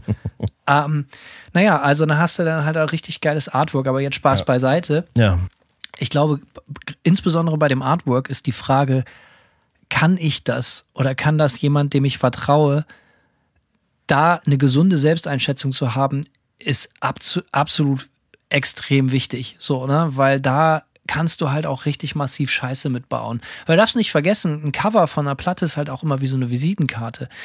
Ich, ich habe also mein Leben lang immer Platten auch gerne mal einfach nach der Qualität des Covers gekauft. So, ne? Früher war das Ja. ganz klar, sind da genug Monster drauf, dann wird die direkt mitgenommen, schön zum assig. Plattenladen auf jeden Fall. Ich habe hab das auch sehr oft gemacht. So, ja. und heute ist es noch so, dass ich das bei mir feststelle, dass ich Platten grundsätzlich wohlgesonnener bin, wenn ich sie auflege, wenn mich das Cover schon abholt.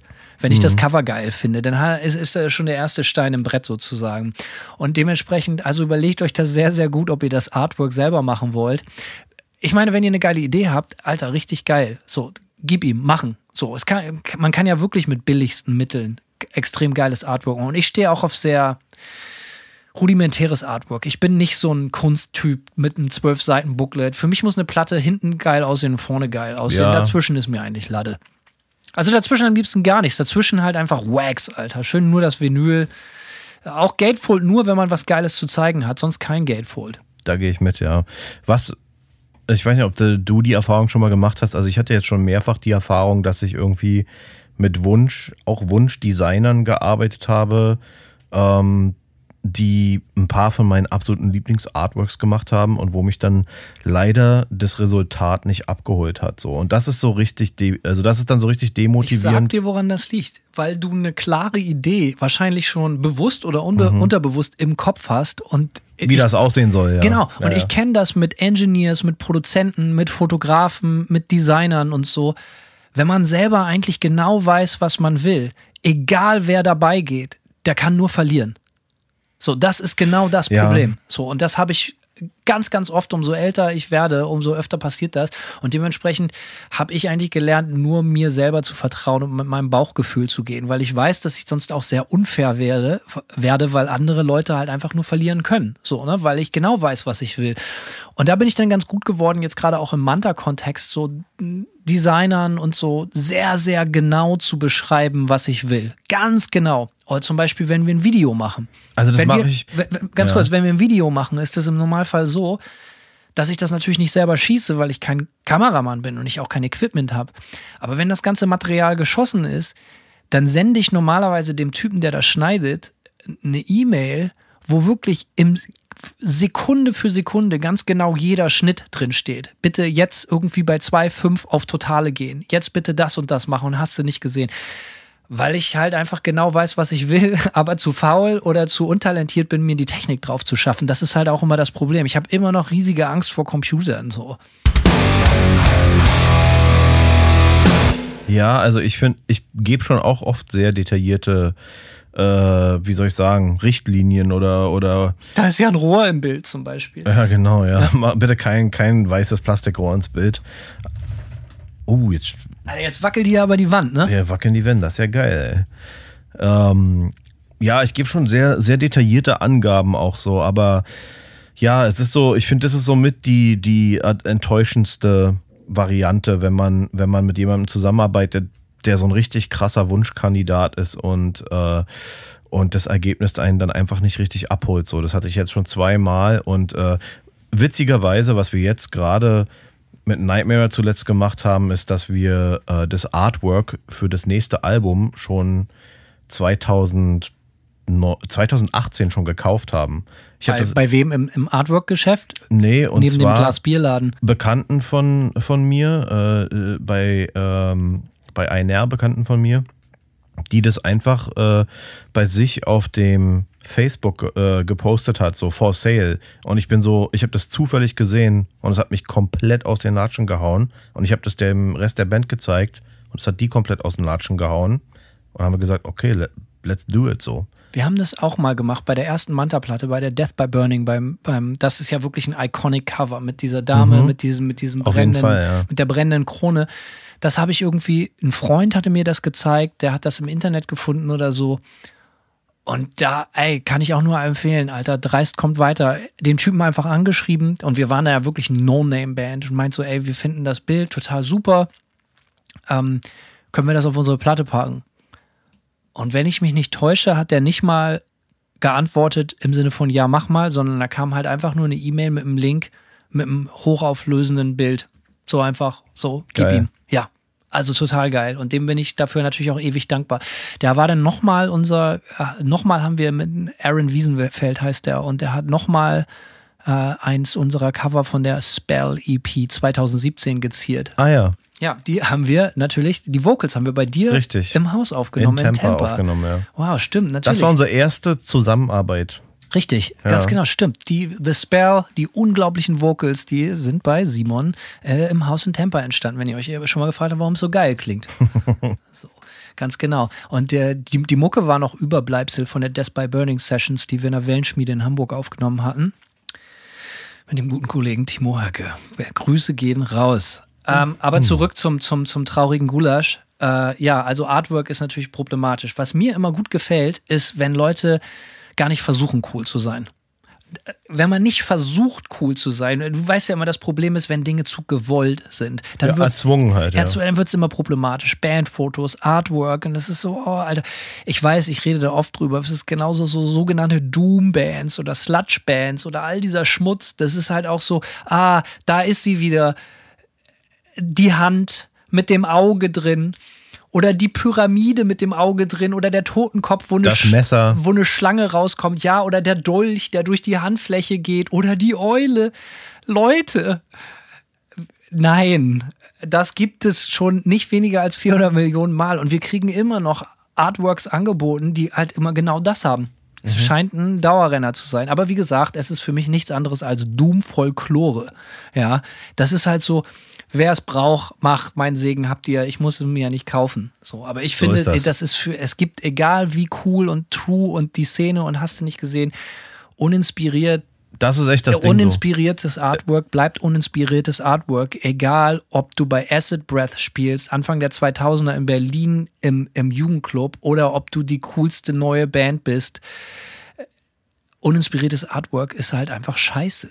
So. Auf jeden Fall. Ich, Und was ich sagen wollte ist, oder du zuerst, Simon. ich, ja, ich wollte nur einschieben, ich finde, dass es ganz, ganz selten ist, dass mal ein Artwork, was nicht fantasievoll ist, trotzdem geil ist. Wenn es einfach mal so, aber das sind dann eben auch oft irgendwie ikonische Sachen, ne? Äh, ich sag mal so, äh, wie heißt der Passhead oder so, wenn der natürlich einen Totenschädel malt, ist das cool so, ne? Und ähm, da braucht es manchmal auch nicht mehr, aber ähm, ja, sonst kannst du natürlich mit solchen Klischee-Motiven, kannst du mich auch irgendwie jagen. Das, das zeigt mich nicht so. Also ich will da jetzt auch gar keinem ins Bein pissen. So, das sind ja auch oft talentierte Leute und das ist auch vollkommen legitim, dass so Bands da einfach nicht genug von kriegen von solchen Artwork. Soll jeder machen, wie er denkt. Ich will nur sagen, so in der Szene, in der wir uns bewegen, fällt einem das vielleicht auch noch mehr so auf, dass sich die Sachen ständig wiederholen. Klar. Einfach aus dem Grund, weil man so nah daran ist. Was ich eigentlich sagen wollte ist, wenn man eben nicht bemüht ist, wenn man gar nicht erst versucht, cool zu sein, dann hat das natürlich so eine lässige, ignorante Arroganz, die mir gut gefällt. Und ich habe Ja. hier ein paar Beispiele mitgebracht, die wir jetzt leider nicht zeigen können, aber ich kann sie beschreiben. Ich habe hier zum Beispiel ein Demo-Tape. Ich guck mal von der Band Kotzreiz. Und nein, wir reden nicht von der coolen Kotzreiz-Punk-Band aus Berlin, sondern wir reden von der echten Ko- Kotzreiz aus dem Pott mit C geschrieben. Ähm, äh, ein originales Demo-Tape haben wir hier. Ich denke, das müsste so Ende der 90er, Anfang der 2000er sein. Ähm, und das ist halt einfach, also das ist an Scheiße nicht zu überbieten, ne? Das ist halt einfach, da ist halt so ein Springerstiefel und daneben steht ein Bass und eine E-Gitarre. geil. Ja. Und das hat, ist halt so, also das sieht wirklich so dermaßen scheiße aus, dass es schon wieder geil ist. Ich weiß, die Phrase ist ein bisschen abgelutscht, aber in diesem Fall stimmt es wirklich. Guck mal, auch so richtige, also wirklich nicht zu fassen. Aber ja. was mir daran gefällt, und natürlich ein Anarchie-A und all gib ihm so, was mir daran gefällt, ist halt einfach, es ist wirklich Punkrock. Wirklich, äh, ja, äh, scheiß drauf. So, das soll jetzt so aussehen, ist mir egal, wie alle anderen das finden. Das Problem mit schlechtem Artwork wird dann problematisch, wenn es einem nicht egal ist, wie alle anderen das finden, sondern wenn es möglichst vielen Leuten gefallen soll. Und das hier soll offensichtlich gar keinem gefallen. Ja, haben sie, haben sie, glaube ich, erfolgreich. Was haben wir denn hier noch? Oh, hier haben wir jetzt einen richtigen Klassiker und das äh, sage ich nicht ohne Stolz. Viele Leute wissen es, ich bin Fan von, von, von Rap-Mucke so. Wir haben hier original, taktlos, Battle-Reim Priorität 1. Ein Original-Tape. Kostet wahrscheinlich locker 200 Euro oder so. BRP 1, ähm, da haben wir es taktlos. Wack MC Mörder Nummer 1. Auch alles Schwarz-Weiß-Kopie. Man sieht, das Tape selber ist noch von taktlos selber vollgetaggt. Irgendwie, das ist, also das muss ja von ja, mit Edding halt 98 so, ja. oder 97 sogar sein. Ähm, ja, alles, da steht noch sogar eine Handynummer drauf, das Maskulin-Management und so. Und das ist halt auch richtig geil. Was haben wir denn, was sehen wir denn da? Da sind halt einfach, wenn ich das richtig sehe, so richtig schlechte, ausgeschnittene Bilder, wie taktlos halt einfach mit so random Mädels-Post, so, äh, und dann steht da halt einfach Wack MC Mörder Nummer 1, taktlos und Battle rein Priorität drauf. Und das ist natürlich ein Coolness, äh, nicht zu überbieten. Hier guckt ihr das mal an. Also sehe ich richtig, dass das halt einfach nur so ausgeschnittene Bilder ist, wie taktlos mit so Disco-Mädels rumhängt. Kann man kaum erkennen, weil natürlich hundertfach kopiert und natürlich schwarz-weiß. Geil. Oben ganz klein, siehst du das? Ja, was ist, ja. Ist natürlich ein Hammer. Ist auch ein gutes Beispiel für einfach total dreist geil. Auf jeden Fall. Also, das ist natürlich, es ist ja nicht nur schwarz-weiß, es ist monochrom. Ach so, ja, natürlich. Ja. Das habe ich natürlich bei äh, Office Paint nicht gelernt. Ja, offensichtlich nicht. Eine Monochrom-Funktion gab es da, glaube ich, auch bei Microsoft Paint. Äh, ja, das ist, äh, das könnten Mädels sein, mit denen er sich da fotografiert hat, aber es könnte auch eigentlich alles sein. So so bescheiden ist die Qualität. Ich meine, am Ende des Tages ist es taktlos selber. Es ist der Boss der Schweiz. Äh, es werden wahrscheinlich richtig sexy Mädels sein. Wie sollte es auch anders sein? Ja, also wenn taktlos Und ein gutes Beispiel habe ich hier noch. Ist auch Sex drin. Von ja. meinem Kumpel Nils, aka Nösen. Äh, unglaublich toller Musiker. Ähm, einer meiner ältesten Freunde, so, und dieses Demo-Tape, da bin ich in meiner ganzen Sammlung, also das habe ich noch lieber als das Original Taktlos BRP 1. Äh, das ist auch so cool. Die haben eine unglaubliche Platte gemacht. Die Band hieß damals Rorik, wird keiner kennen. So eine Bremer Band aus dem Wehrschloss, legendärer Ort. Die manche Hörer werden das Wehrschloss vielleicht noch kennen, ist jetzt leider ein Paulaners. So, äh, und das ist auch wieder so ein unglaublich gutes Beispiel an lässigem Understatement. Die haben einfach ein Demo-Tape gemacht und die haben einfach mit der Hand draufgeschrieben, vorne aufs Cover Rorik draufgeschrieben im Edding und hat er dann eine Blume drauf gemalt. Und ich glaube, die 20, 30 Tapes, die die damals verteilt haben, hat er einfach immer nur einfach eine Blume drauf gemalt. So, das ist es. Die haben sich einfach überhaupt keine Ahnung, wie sagt man bei Lind, äh, das ganze Geld fließt in die Schokolade und nicht in die Werbung und dieses Demo-Tape ist das perfekte Beispiel dafür. Und die Platte, die heißt Incapacitated. Ähm, und die Platte ist der absolute Wahnsinn. Kann ich nur jedem Gibt's empfehlen. Gibt's wahrscheinlich aber nur auf Tape, oder? Gibt's nur auf Tape und ich glaube in einer Auflage von maximal wahrscheinlich irgendwie 50 Stück oder so. Ich habe ein Tape und das ist eines der original ersten und die Band ist der absolute Wahnsinn. Nils, Grüße gehen raus. Danke für deine Liebe und deine niemals aufhörende Inspiration. Und äh, zur selben Zeit kam übrigens mein In Ferry hässliches Cool Day Demo Tape raus. Und in erster Linie, was dieses Rorik-Tape gemacht hat, hat entlarvt, wie scheiße und wie gewollt und wie gestellt unser Demo-Tape aussieht, das Bandfoto aussah. Der Titel war, wie sagt man, alles war so, äh, ja, das war halt alle, einfach alles sehr gewollt. Und dieses Tape war entwaffnend ehrlich. Viel gewollt, nichts gekonnt. Ja, leider. Aber Rorik war geil, von vorne bis hinten. Leider nie was draus geworden. Gott hab sie selig. Also, Artwork. Selber machen, gerne aber auch gerne sein lassen. Ja, ähm, ansonsten, ich sag mal, wenn man diesen ganzen Kram jetzt hinter sich gebracht hat, ne, äh, den wir jetzt hier schon so durchexerziert äh, haben, mühselig. Man hat also was aufgenommen und hat äh, das Ganze auch dem ganzen Outfit gegeben. Man Vielleicht hat was Band, in der Hand. Bandfotos gemacht und ja. Art, Artwork und so. Und äh, ja, die Frage ist natürlich auch, kann man kann man das selbst veröffentlichen? Ich meine, klar, jeder, der so äh, jung wie wir ist, ja, der wird äh, so ein bisschen äh, Demo-Tapes äh, wie offensichtlich ja mitgenommen haben. Ähm, und klar haben wir, haben wir selbst auch schon Musik selbst rausgebracht in diesem typischen kleine lokale Bandrahmen so, aber es stellt sich schon die Frage, ob man das auch machen kann, wenn man mehr Ambitionen hat. So kann man Mucke selbst rausbringen, kann man Mucke selbst promoten. Also die Frage ist ja völlig legitim, weil das ist natürlich der Grund, der, äh, äh, äh, die Motivation der ganzen Nummer. Du hast eine geile Idee, du willst sie mit der Welt teilen und eigentlich ist ja die Aufnahme und dem ganzen Outfit zu geben, also ein Artwork zu geben und so, am Ende des Tages nur ein Zwischenschritt. Mittel zum Zweck. Genau, ja. du fertigst quasi das Produkt, welches du gerne mit der Welt teilen willst. Und das hast du jetzt in der Hand und das sieht auch richtig geil aus. Dein bester Kumpel hat das Artwork gemacht, ein anderer Kumpel hat die Bandfotos geschossen. Du hast die Platte selber bei dir aufgenommen und klingt alles total spitzenmäßig und äh, hast bist auch everybody's darling, hast da ist sie wieder die Schlange aus dem Totenkopf und hast dir das Auge in der Hand und hast sie nicht gesehen. Es stimmt alles. Es muss ein Home Run oder ein Elfmeter ohne Torwart werden, so. Aber wie kommen die Leute jetzt daran? Wie teilst du das jetzt mit der Welt? Und das ist natürlich die Frage, die Simon gerade stellt. Wie kriegt man die Scheiße unter die Leute. Früher, kennst du vielleicht noch, also da, wo ich herkomme, da hat man Konzerte gespielt und hatte man ja. einen, einen Koffer dabei mit Demo-Tapes.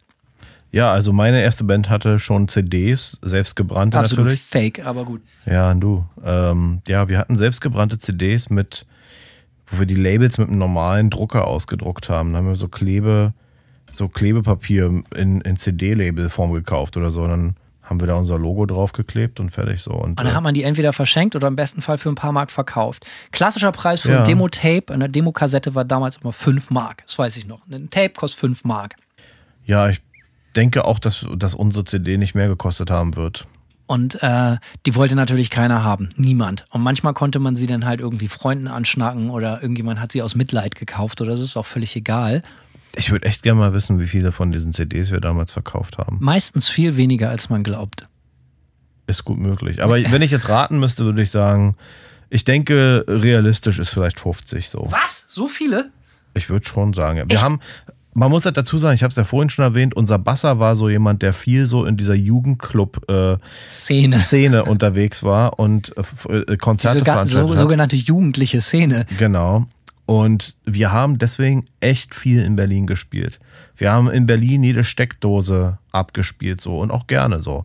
Und uns und auch immer alles gegeben so. Das war, also, ne, von daher, wir hatten die CD und wir haben die CDs selber gemacht zu Hause. Das heißt, so, wenn, wenn, wenn die mal alle waren, haben wir halt nach, nachgedruckt und nachgebrannt. So. Also, ja, also wir haben die auch auf Konzerten verkauft. Ich würde mal sagen, 50, wenn, ja, 50 sind wir schon losgeworden, bestimmt. Warst du also doch nicht arm. Also, und dann war natürlich dann auch schon sehr, sehr kurze Zeit später Internetchef im Ring. Das ist richtig, aber da.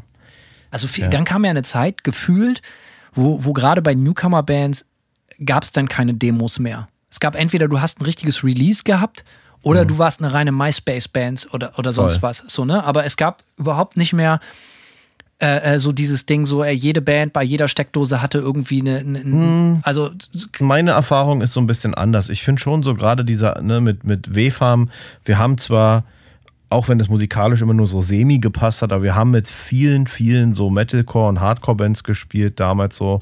Ähm, und das war ja dann schon Ende der 2000er so. Und äh, da haben doch schon noch viele Bands auch ihre CDs gemacht so und, und mitgebracht. Also da, äh, da gab es schon, doch, doch. Ich würde schon sagen, da ist noch, da ist noch viel passiert. Da haben Bands schon noch viel selbst auch. vielleicht habe ich auch einfach nicht genau hingeguckt. So, oder war nicht am Puls der Zeit. Es kommt vielleicht auch echt ein bisschen auf die Szene an. Die, man muss ja dazu sagen, Punk, Hardcore, etc.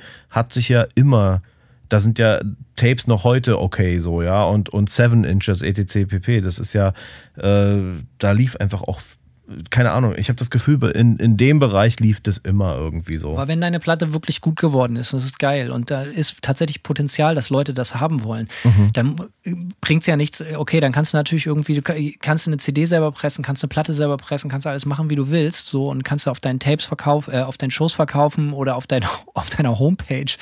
Eine richtig klassische Band-Homepage, das ist glaube ich auch, ey, 1998 hat angerufen. Manta.de. Ja, will seine. De.vu. Oh, scheiße, den Gag wollte ich bringen. Verdammt. Abbruch. Naja, egal.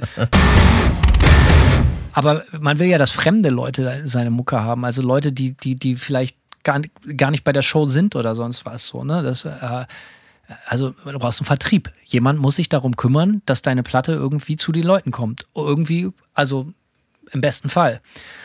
Und das ist natürlich ein großer Schritt. Also wie findet man einen Vertrieb? Denn Vertrieb braucht natürlich irgendwie schon einen gewissen Anreiz dafür, deine Platte ins Programm aufzunehmen. Das bedeutet, selbst wenn sich ein Vertrieb bereit erklärt, da musst du natürlich mit dem Vertrieb dealen. Da musst du einen Vertrag machen im besten Fall. Da musst du die Prozente klären, die, die der Vertrieb und ein Vertrieb sorgt natürlich dafür, dass deine Platte dann im Mail-Order zu haben ist.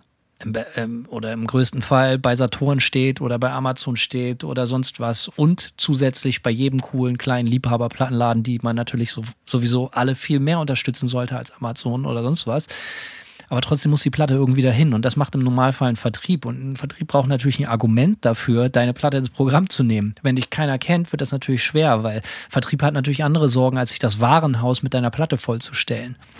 das heißt, es ist der Catch, wie sagt man, so Catch 22, so es ist äh, du, du, du hast, vielleicht in der Tat eine, unglaublich geile Platte, die auch ganz vielen Leuten gefallen würde, aber äh, es, das weiß nur noch keiner. Die Welt ist noch nicht bereit oder sie weiß es noch nicht.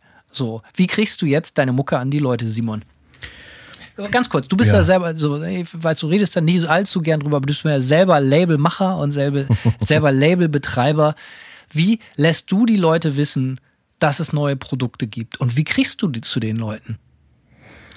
Also ich sag mal so, ich finde gerade ne, wenn man jetzt irgendwie selber auch noch ein Label startet, das Ende, eigentlich ist es ja relativ ähnlich wie eine Band, die versucht selbst was rauszubringen, gerade am Anfang so. Du kannst natürlich nicht äh, irgendwie davon ausgehen, dass du als neues Label sofort den Fuß in der Tür bei irgendwelchen Vertrieben hast. Die Frage ist ja auch, ob das überhaupt Sinn ergibt, ja. Äh, also ich sag mal so, ich glaube, man muss man muss so ein bisschen darauf bauen, in erster Linie, dass man schon auch ein bisschen connected ist, so. Ja, dass man, und ich meine damit jetzt nicht mal unbedingt mit der Industrie, aber dass man, dass man auch selbst so als Musiker äh, irgendwie auch, auch viel networked irgendwie, aber auch ein geiles Produkt hat, damit die Leute auch Bock auf dich haben. Das ist ja auch wichtig irgendwie so.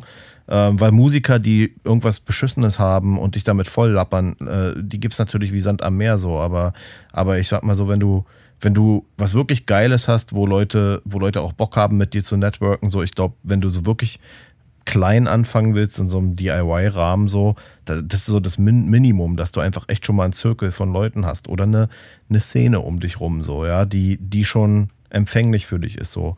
Aber ich sag mal, wie, wie, wie mache ich das? Ich meine, klar, es läuft es passiert viel über Social Media quasi, ist ja klar. Aber was ich ganz enorm wichtig finde und, und was so nach einem Jahr ungefähr Bilanzen bei mir mit dem Label ist, ist das auf jeden Fall äh, Newsletter super wichtig ist. So. Und ich meine. Tatsächlich klingt so mega nach so einem total nee, outdated weil, Tool. Nee, weil der Punkt ja ist, Social Media wissen wir ja alle, dank der Algorithmen funktioniert ja nur bedingt. Wenn ich bei Facebook irgendwas poste, Alter, das sieht halt kein Schwanz.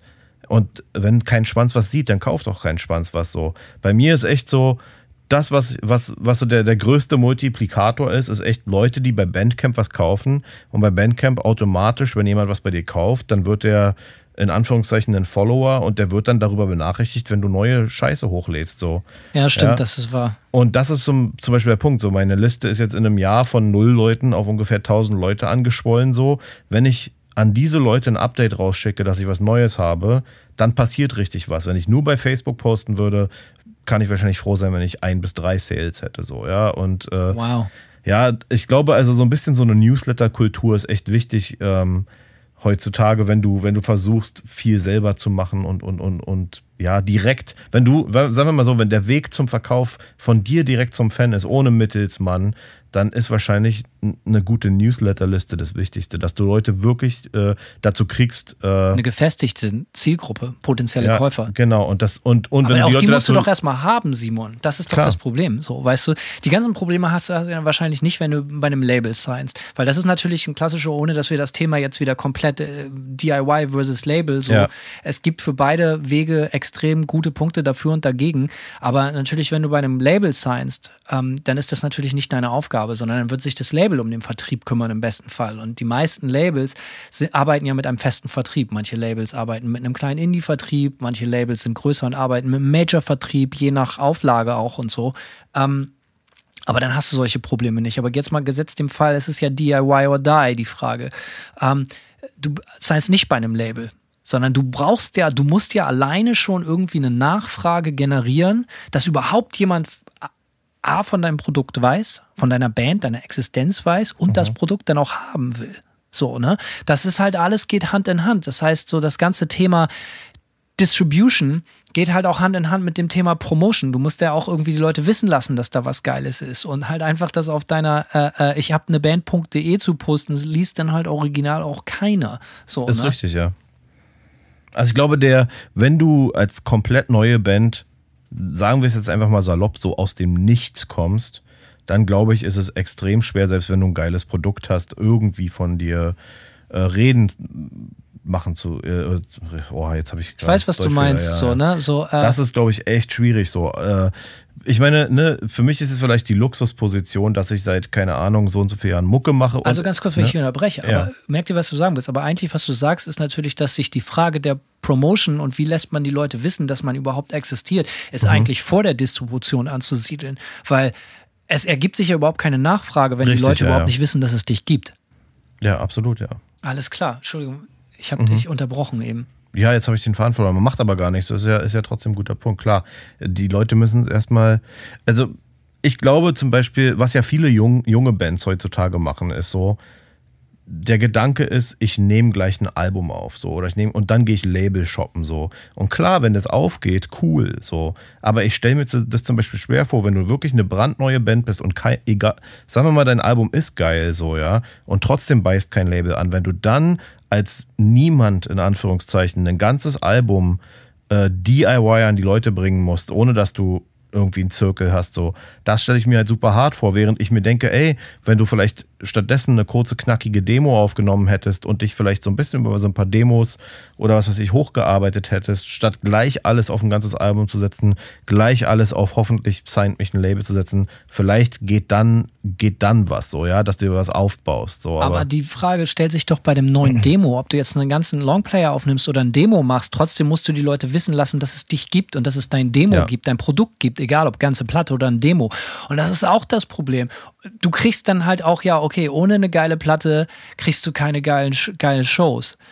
Ohne geile Shows oder ohne Shows allgemein gibt es überhaupt keinen Grund für eine Platte, weil es überhaupt keine Kundschaft gibt, die deine Platte haben können wollen würde, hätte sollen. So, äh, erst, die Katze beißt sich so ein bisschen in den Schwanz. Es ich glaube, vieles hat auch echt einfach, muss man ganz klar sagen, äh, mit Sitzfleisch und, äh, ja, zu tun. Entweder du hast Sitzfleisch und machst das einfach lange, bis du mehr und mehr und mehr Leute erreichst, so, oder du hast auch einfach manchmal Glück und bist zur richtig, der richtige. Unbedingt. Hört dich, der richtige Typ hört dich zur richtigen Zeit, die richtige Typin hört dich zur richtigen Zeit, zeigt es all ihren Kumpels, zeigt es äh, all ihren Freundinnen, etc. Also wir hatten das mit Manta auf jeden Fall ganz am Anfang so, dass wir es auch nur einmal in meinem Leben passiert, um ganz ehrlich zu sein, ja. dass du das Glück hast, dass du irgendwie Mucke machst, die den richtigen, richtigen Nerv zur richtigen Zeit trifft oder so. Ja. Und dann hören sich das auf einmal sehr, sehr viele Leute auf Bandcamp an oder so mhm. und, und und eins kommt zum anderen. Wir hatten das so, wir haben die Band, wir haben schon Merch verkauft und Seven Inches verkloppt, bevor wir Shows gespielt haben. Ja. So, ähm, einfach weil da so viel Druck auf der Sache drauf war, beziehungsweise nicht von uns selbst kreierte Druck, sondern weil, weil da sofort Leute waren. So, da waren halt total weirde Sachen, die da passiert sind. So, ne? So, du hast gerade mal ein Shirt gemacht in einer Auflage von 50 Stück und in einer Auflage von 100 Stück hast du eine, eine 7-Inch gemacht und dann kriegst du eine Woche später, siehst du in irgendeinem Magazin ein Foto, wie der Bassist von Therapy dein Shirt anhat. Mhm.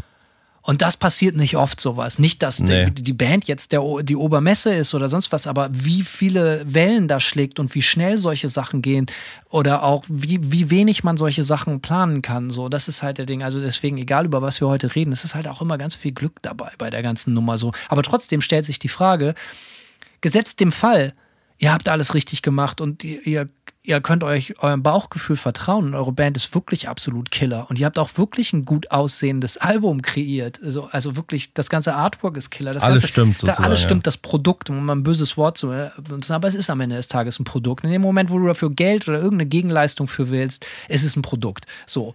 Äh, und das ist auch gar nichts Schlimmes. So, es ist äh, egal, ob du ein Demo-Tape-Produkt hast oder ein Hochglanz-CD-Produkt oder was weiß ich, oder ein T-Shirt oder so, Produkt, Produkt, Produkt. Aber die Leute müssen halt wissen, dass es das gibt. Und die Promotion ist halt so, ey das ist halt auch wieder eine dieser negativen Sachen am Internet, ne? Der ganze und Bandcamp und YouTube und Soundcloud und so, das ist halt alles so derbe überlaufen. Man sieht, man, Ja, ja, also es Fall. ist unfassbar. Genauso wie viele Möglichkeiten, wie du jetzt hast, einfach Platten zu machen, für ein paar hundert Euro dir einen Computer zu kaufen und ein paar Mikros und irgendwie eine Platte selber zu machen und du die tollsten Tonstudios in the box im Computer hast, wo man Leute vor 20, 10 Jahren noch von träumen konnten, überhaupt auf der Qualität aufnehmen zu können, ist natürlich auch das Haifischbecken, die Konkurrenz es gibt keine natürliche Auslese mehr. Es gibt nicht so, ey, früher brauchtest du einen Plattenvertrag oder du brauchtest Connections oder du musstest ein unglaublich alleinstellen als Talent als Alleinstellungsmerkmal haben.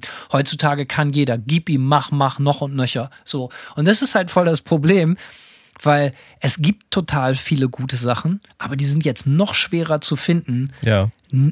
Und ich sage nicht mal, dass der Rest Schmutz ist, aber der Rest ist schlimmer als Schmutz, nämlich Durchschnitt. So, weißt du, so, so, so lauwarmer Kaffee. So, und das ist natürlich total problematisch, die ganze Nummer. Ich sag mal, der Punkt ist ja leider aber auch der, wenn wir jetzt mal davon ausgehen, dass, ne, dass man es schwer hat, äh, Gehör zu finden. Klar hat man schwer Gehör zu finden, auch auf Bandcamp als DIY-Band oder was weiß ich.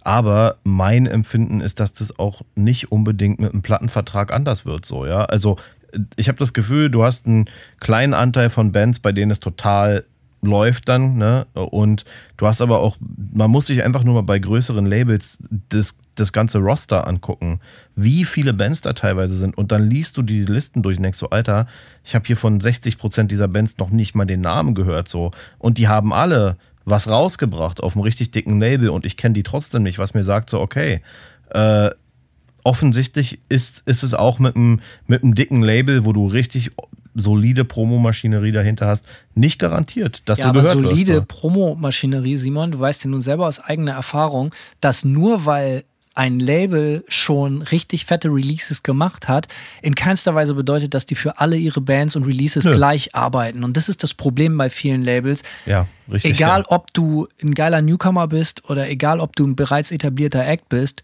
es steht und fällt damit, dass derjenige, der das Produkt vermarkten, vertreiben und verkaufen und bewerben will, wie ernst der oder die das meint. Das heißt, da muss halt jemand richtig, richtig auf die Kacke hauen. So, damit die Leute mitkriegen, was Phase ist und dass deine Band geil ist. Und das meine ich halt, das passiert halt mit einem sehr geringen Anteil von Bands für mein, für mein Empfinden. Ob du, wahrscheinlich ist die Wahrscheinlichkeit größer, dass du wahrgenommen wirst ordentlich, wenn du natürlich irgendwie mit deiner ersten Platte bei einem Label landest und das vertrieben wird auf der ganzen Welt im Idealfall und wenn es weltweit Presse gibt, so natürlich ist die Wahrscheinlichkeit größer. Ähm, aber es kann auch sein, dass du auf so einem Label landest und Karteileiche bist. So. Ja, ein Testballon, einfach mal sehen. Mit möglichst wenig Aufwand denkt sich das Label, möglichst viel Geld zu generieren. Möglichst wenig, weil machen wir uns nichts vor, egal, und da, um auch mal Labels und ihre Strukturen in Schutz zu nehmen, es kostet sehr, sehr viel Geld, eine Band zu promoten, eine, eine Band zu vertreiben, eine Band nach vorne zu bringen. So, egal ob du das selber machst oder ob das ein Label für dich macht, das kostet in jedem Fall total Geld. Und deswegen nochmal, äh, die Idee von wegen, ey, ich mache das selber, dann verdiene ich mehr Geld oder dann spare ich Geld, das kannst du dir total erstmal in den Arsch stecken. So für viele, viele Years to come. So, ne? Da muss man auf jeden Fall lange arbeiten. Und, und auch extrem viel Kohle reinstecken, egal ob es um Equipment geht, ob es um Zeit geht. Nicht? Zeit ist Geld, so doof wie das klingt, aber es ist nun mal ist so, wahr, ja, so, klar. weißt du. Und wenn du dich entscheiden musst, ey, investiere ich das jetzt in die Promo meiner Band oder in das Üben mit meiner Band oder gehe ich arbeiten, weil ich die Miete bezahlen muss, so, äh, schon nicht ganz einfach du musst das halt einfach ernst meinen. So, ne? Und, und es gibt, nur weil du beim Label gesigned bist, heißt das in keinster Weise, dass die halt auch wirklich alles in ihrer Macht Stehende tun, sondern ganz im Gegenteil. Viele Labels und die Policy gibt es heute noch, signen extrem viel und gucken, schmeißen alles an die Wand und gucken, was kleben bleibt. Ja klar, weil ich sag mal so, am Ende des Tages ist es vielleicht auch so, dass Sachen, die jetzt nicht total durch die Decke gehen, ähm, wenn da wenig Zeit und Geld reingesteckt worden ist in, in solche Bands, nachher summiert sich das ja auch finanziell für ein Label trotzdem irgendwie. Und dann wird halt die Kaffeekasse bezahlt oder ein Gehalt, so ja, es summiert sich trotzdem. Ähm, und von daher kann es, denke ich, schon auch sein, dass es, dass es schon auch mal, dass Labels schon auch mal Bands sein, wo, wie du schon sagtest, die, das einfach nur so als Testballon gemacht wird. Naja, Potenzial ist da, vielleicht kommt der Hype von allein und sollte das passieren, dann fangen wir auch an, Kohle reinzustecken. Wenn nicht, nicht so schlimm, wir verausgaben uns hier finanziell nicht. Die Plattenverkäufe werden reichen, um die Einnahmen irgendwie wieder, äh, ja, um den Break-Even zu erreichen, and then some so und von daher, äh, passt das auch irgendwie so. Aber davon hat dann leider die Band nicht viel so. Ja, also wie gesagt, es ist äh, du kennst das ja selber so, ne? Nur weil man bei einem bekannten Label ist, heißt es noch lange nicht, dass die alles tun, was sie tun könnten, so, ne? Gerade die Promotion, wenn wir jetzt beim ja. Thema Promo sind, so, alter Hanebüchen, gerade hier in den USA ist das teilweise wirklich fürchterlich. Da wird, wird dir gesagt, so, ey, deine Band, da wird, äh, es wird eine Promo-Kampagne gemacht. Was das wirklich, und das gibt es in Europa auch, gerade im, im Extrem-Metal-Bereich, weil da halt auch einfach keiner mhm. Kohle investieren kann oder will oder sonst was, äh, gibt es, Promo sieht so auf, da ist so ein Typ und der hat einen E-Mail-Verteiler und dann heißt das, der ist Promoter und der sendet dann deine neue VÖ mit einem Newsletter äh, und MP3s im Anhang oder einem Download-Link oder am besten nur als Stream an, an einem Newsletter von 500 Journalisten. Die Hälfte davon ist wie sagt man, Mailer-Demons, die zurückkommen, weil die da gar nicht mehr bei den, bei, bei den Magazinen mehr arbeiten oder sonst was. Und das heißt dann ja, das war aktive Promo jetzt. So, ja, ne? Ja, ja. Ähm, hier in den USA ist das extrem verbreitet, so, äh, und, und dann, wenn dann tatsächlich mal durch riesigen Zufall jemand zuckt, und sagt so, ey, das ist geil, dann heißt es, ja, guck mal, das haben wir für dich geplackt und das Label hat doch hier die ganze Promo gemacht. Also, aber im Normalfall ist das, dass diese sogenannte Promo-Kampagnen, was nichts anderes ist, als einen E-Mail-Verteiler rauszuschicken, absolut ins Leere gehen. Und ein guter Promoter hat einfach Connections. Ein guter Promoter, der Freelancer ist oder der fest für ein Label arbeitet, der hat halt einfach kürzere Wege, auch mit Journalisten zu sprechen, mhm. äh, zu sprechen, so, so, so mit Multiplikatoren, mit äh, äh, Leuten, die halt wirklich in der Lage wären, irgendwie deiner Band eine größere Hörerschaft zu verschaffen. Und äh, äh das kann man im Zweifel halt auch selber machen, so sich diese, Kon also die Kontakte rauszusuchen. ist natürlich zäh, so ja. Mega, aber am Ende des Tages ist es genauso viel wert, als info at magazinxy.com zu schicken, als wenn du das machst oder ein sogenannter Promoter das macht. Ja. Es gibt ja auch übrigens viele Freelance-Promoter, kenne ich auch viele Bands, wo ich mir die Hände über den Kopf schlage, wo die mir dann erzählen, ja, die haben so einen Freelance-Promoter aus den USA oder sonst wo engagiert oder irgendeinen Franzosen oder hast du nicht gesehen oder einen Typ in UK der, der macht Promo und das ist genau das. Dem haben wir irgendwie 1000 Dollar bezahlt oder 500 Dollar und der schickt dann halt eine E-Mail und natürlich kommt nicht zurück, weil der halt nicht hinterher geht. Richtige ja. Promo funktioniert so, dass du hinterher, dass du den Leuten hinterher telefonierst und sagst, mach mal was, Alter, hier, gib ihm, gib ihm, gib ihm. So, mhm. das ist Promo und nicht einfach ein Newsletter rausschicken. Ich meine, gesetzt dem Fall, du bist nicht bei einem Label. Du hast trotzdem ein geiles Produkt. So, ich meine, du bist bist in deinem Social Media Game relativ gut. Das muss man ganz klar sagen. So, ich meine, wie, wie, wie, hast du da irgendwelche Tipps, wie du, wie man eine Band, wie eine Band auf sich aufmerksam machen kann, wie das auch wirklich hilft? Vielleicht gibt es diese Tipps auch gar nicht, vielleicht funktioniert es auch nicht. Ich kann ja nur aus eigener Erfahrung sprechen. Der Punkt ist ja, du hast es vorhin irgendwann schon mal gesagt, irgendwie, dass, äh, äh dass du gar keine Agenda hattest, sondern so Sachen sich ergeben haben. Ne? Und so ist das. Genau. So ist das bei mir so ein bisschen auch. Meine Agenda war eigentlich immer nur, ich habe Bock irgendwie geile Mucke zu machen oder ich habe Bock auf dies, ich habe Bock auf Gitarren oder ich Bock auf jenes. Und dann habe ich immer viel Networking gemacht und war immer, bin viel mit Leuten, die ich irgendwie für mich als cool identifiziert habe, wo ich. Äh, mich zum Beispiel. Zum Beispiel dich, ja mit denen habe ich mich irgendwie zusammengetan und dann irgendwas Cooles gemacht, so, ja. Also das ist halt so, so doof das klingt, so. Ich glaube, je mehr, wenn man selbst irgendwie was Cooles am Start hat und andere Leute, andere coole Leute treffen kann, die auch coole Sachen machen und man zusammen kollaborieren kann, sozusagen, das ist immer schon ein guter Anfang. Ich glaube, so ein bisschen so ein Kollektivgedanke könnte cool sein. Äh, ja, dass man sich mit verschiedenen Künstlern zusammentut, die wo, mit denen man auf einer Wellenlänge ist irgendwie so und, und die auch ihren eigenen, die dann auch ihren eigenen, wie soll ich sagen, ihren äh, Einflussbereich haben, ja, und auch Leute erreichen so. Also ich glaube, man kann sich schon ohne total äh, kalkülmäßig unterwegs zu sein, einfach auf einer kreativen Ebene schon mit vielen coolen Leuten verbinden und was Cooles zusammen machen und äh, darüber Leute erreichen. Das ist auf jeden Fall so eine Sache, die ich für mich persönlich äh, tatsächlich würde ich jetzt so sagen, ohne Kalkül immer gemacht habe. Ich habe immer Leute angehauen, dessen Zeug ich cool Aber fand. du postest ja sehr viel, ne? Du hast eine Band, du hast ein Label und ich meine, Mhm. Butter bei die Fische, du, du als Typ, ja, hast allein bei Instagram irgendwie knapp 50.000 Follower oder so, weißt du, das muss ja irgendwo herkommen. Was gibst du den Leuten, dass die Simon folgen, so, weißt du? Also jetzt mal Äh. ehrlich, so das, das kommt ja nicht von ungefähr. Du musst ja irgendwas dabei gedacht haben über die Sachen, die du postest. Wie generierst du deine Anhänger? Ich habe hab mir da da äh, überhaupt nichts bei gedacht tatsächlich damals. Mich hat eine Freundin, mir hat eine Freundin gesagt so, ey, äh, melde dich doch mal bei Instagram. Dann habe ich gesagt, oh nee, ey, noch ein irgend so ein Social Network. So, dann habe ich keinen Bock drauf. Und sie hat mich dann irgendwie ein bisschen mit, mit vollgequatscht und meinte, nee, ist cool, ist alles so fotobasiert. Und äh, dann, da ich so ein bisschen fotomäßig auch Spaß habe, ja, ich bin jetzt nicht fotografisch ambitioniert, aber ich habe Spaß daran, Fotos zu machen und was weiß ich. Und dann habe ich mich da halt angemeldet, äh, für ein paar Wochen so rumgedümpelt und dann habe ich irgendwann auch ohne großen Hintergedanken, gab es damals auf Instagram einfach auch nicht viel, angefangen so Gitarren und Vinyl zu posten. Aber warum? Weil das zwei Leidenschaften von mir waren. So, ich habe eigentlich ohne Scheiß nur meine Leidenschaften äh, auf Instagram gepackt. Und aus irgendeinem Grund hat sich das dann lawinenartig ist dann gewachsen. Vielleicht, weil es einfach damals nicht, weil die meisten Leute vielleicht noch ihr Essen fotografiert haben und ihre Urlaubsfotos hochgeladen haben. Und ich habe halt Mucke, ja, also Mucke und Gitarren passt ja auch zusammen. Das sind zwei, zwei Sachen, die irgendwie zusammen harmonieren und äh, das hat sich dann verselbstständigt irgendwie so. Keine Ahnung. Offensichtlich habe ich ja den Drang danach, meine Leidenschaften auch irgendwie mit der Welt zu teilen so und wie ich gerade auch meinte, Leute zu finden, die da mit mir auf einer Wellenlänge sind, mit denen ich vielleicht was Cooles zusammen machen kann so.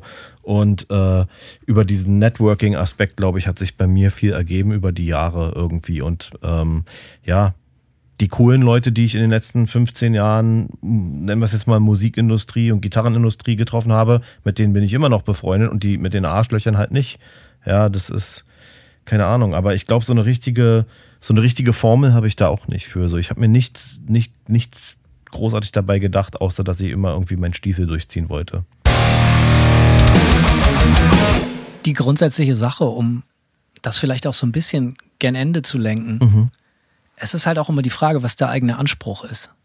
Wenn du, wenn dein eigener Anspruch ist, dass du das, was du tust, geil finden musst und vielleicht deine engsten Freunde und dein, dein, dein verschworener Zirkel an Leuten, die das peilen, was du tust und wertschätzen, Ja. und du halt einfach sagen musst, alter Punkrock, fickt euch alle, ich mache eh das, was ich will.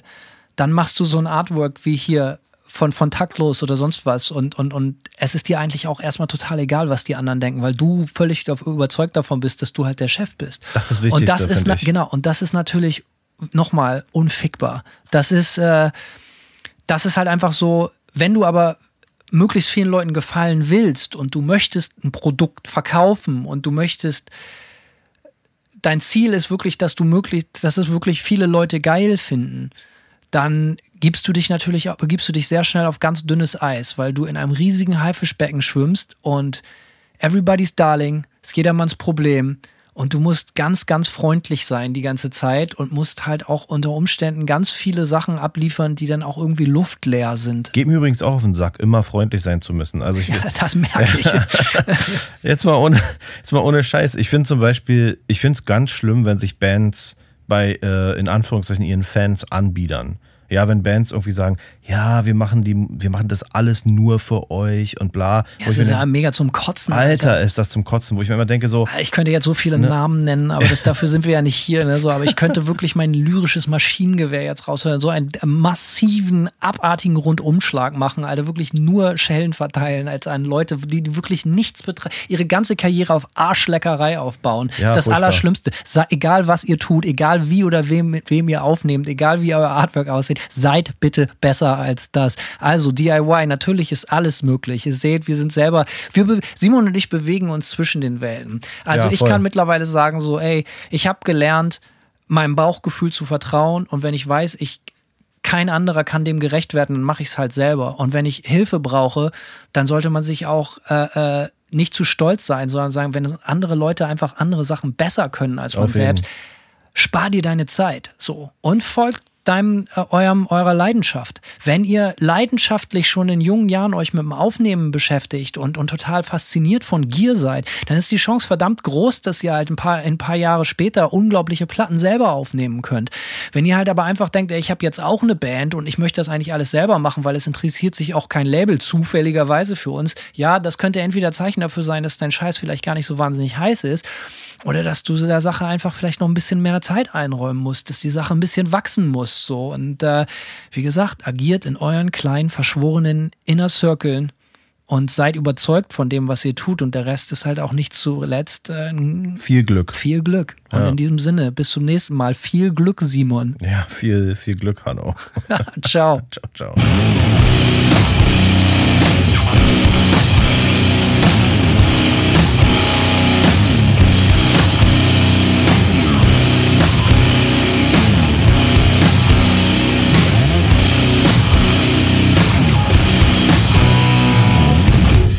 one master. That is destruction.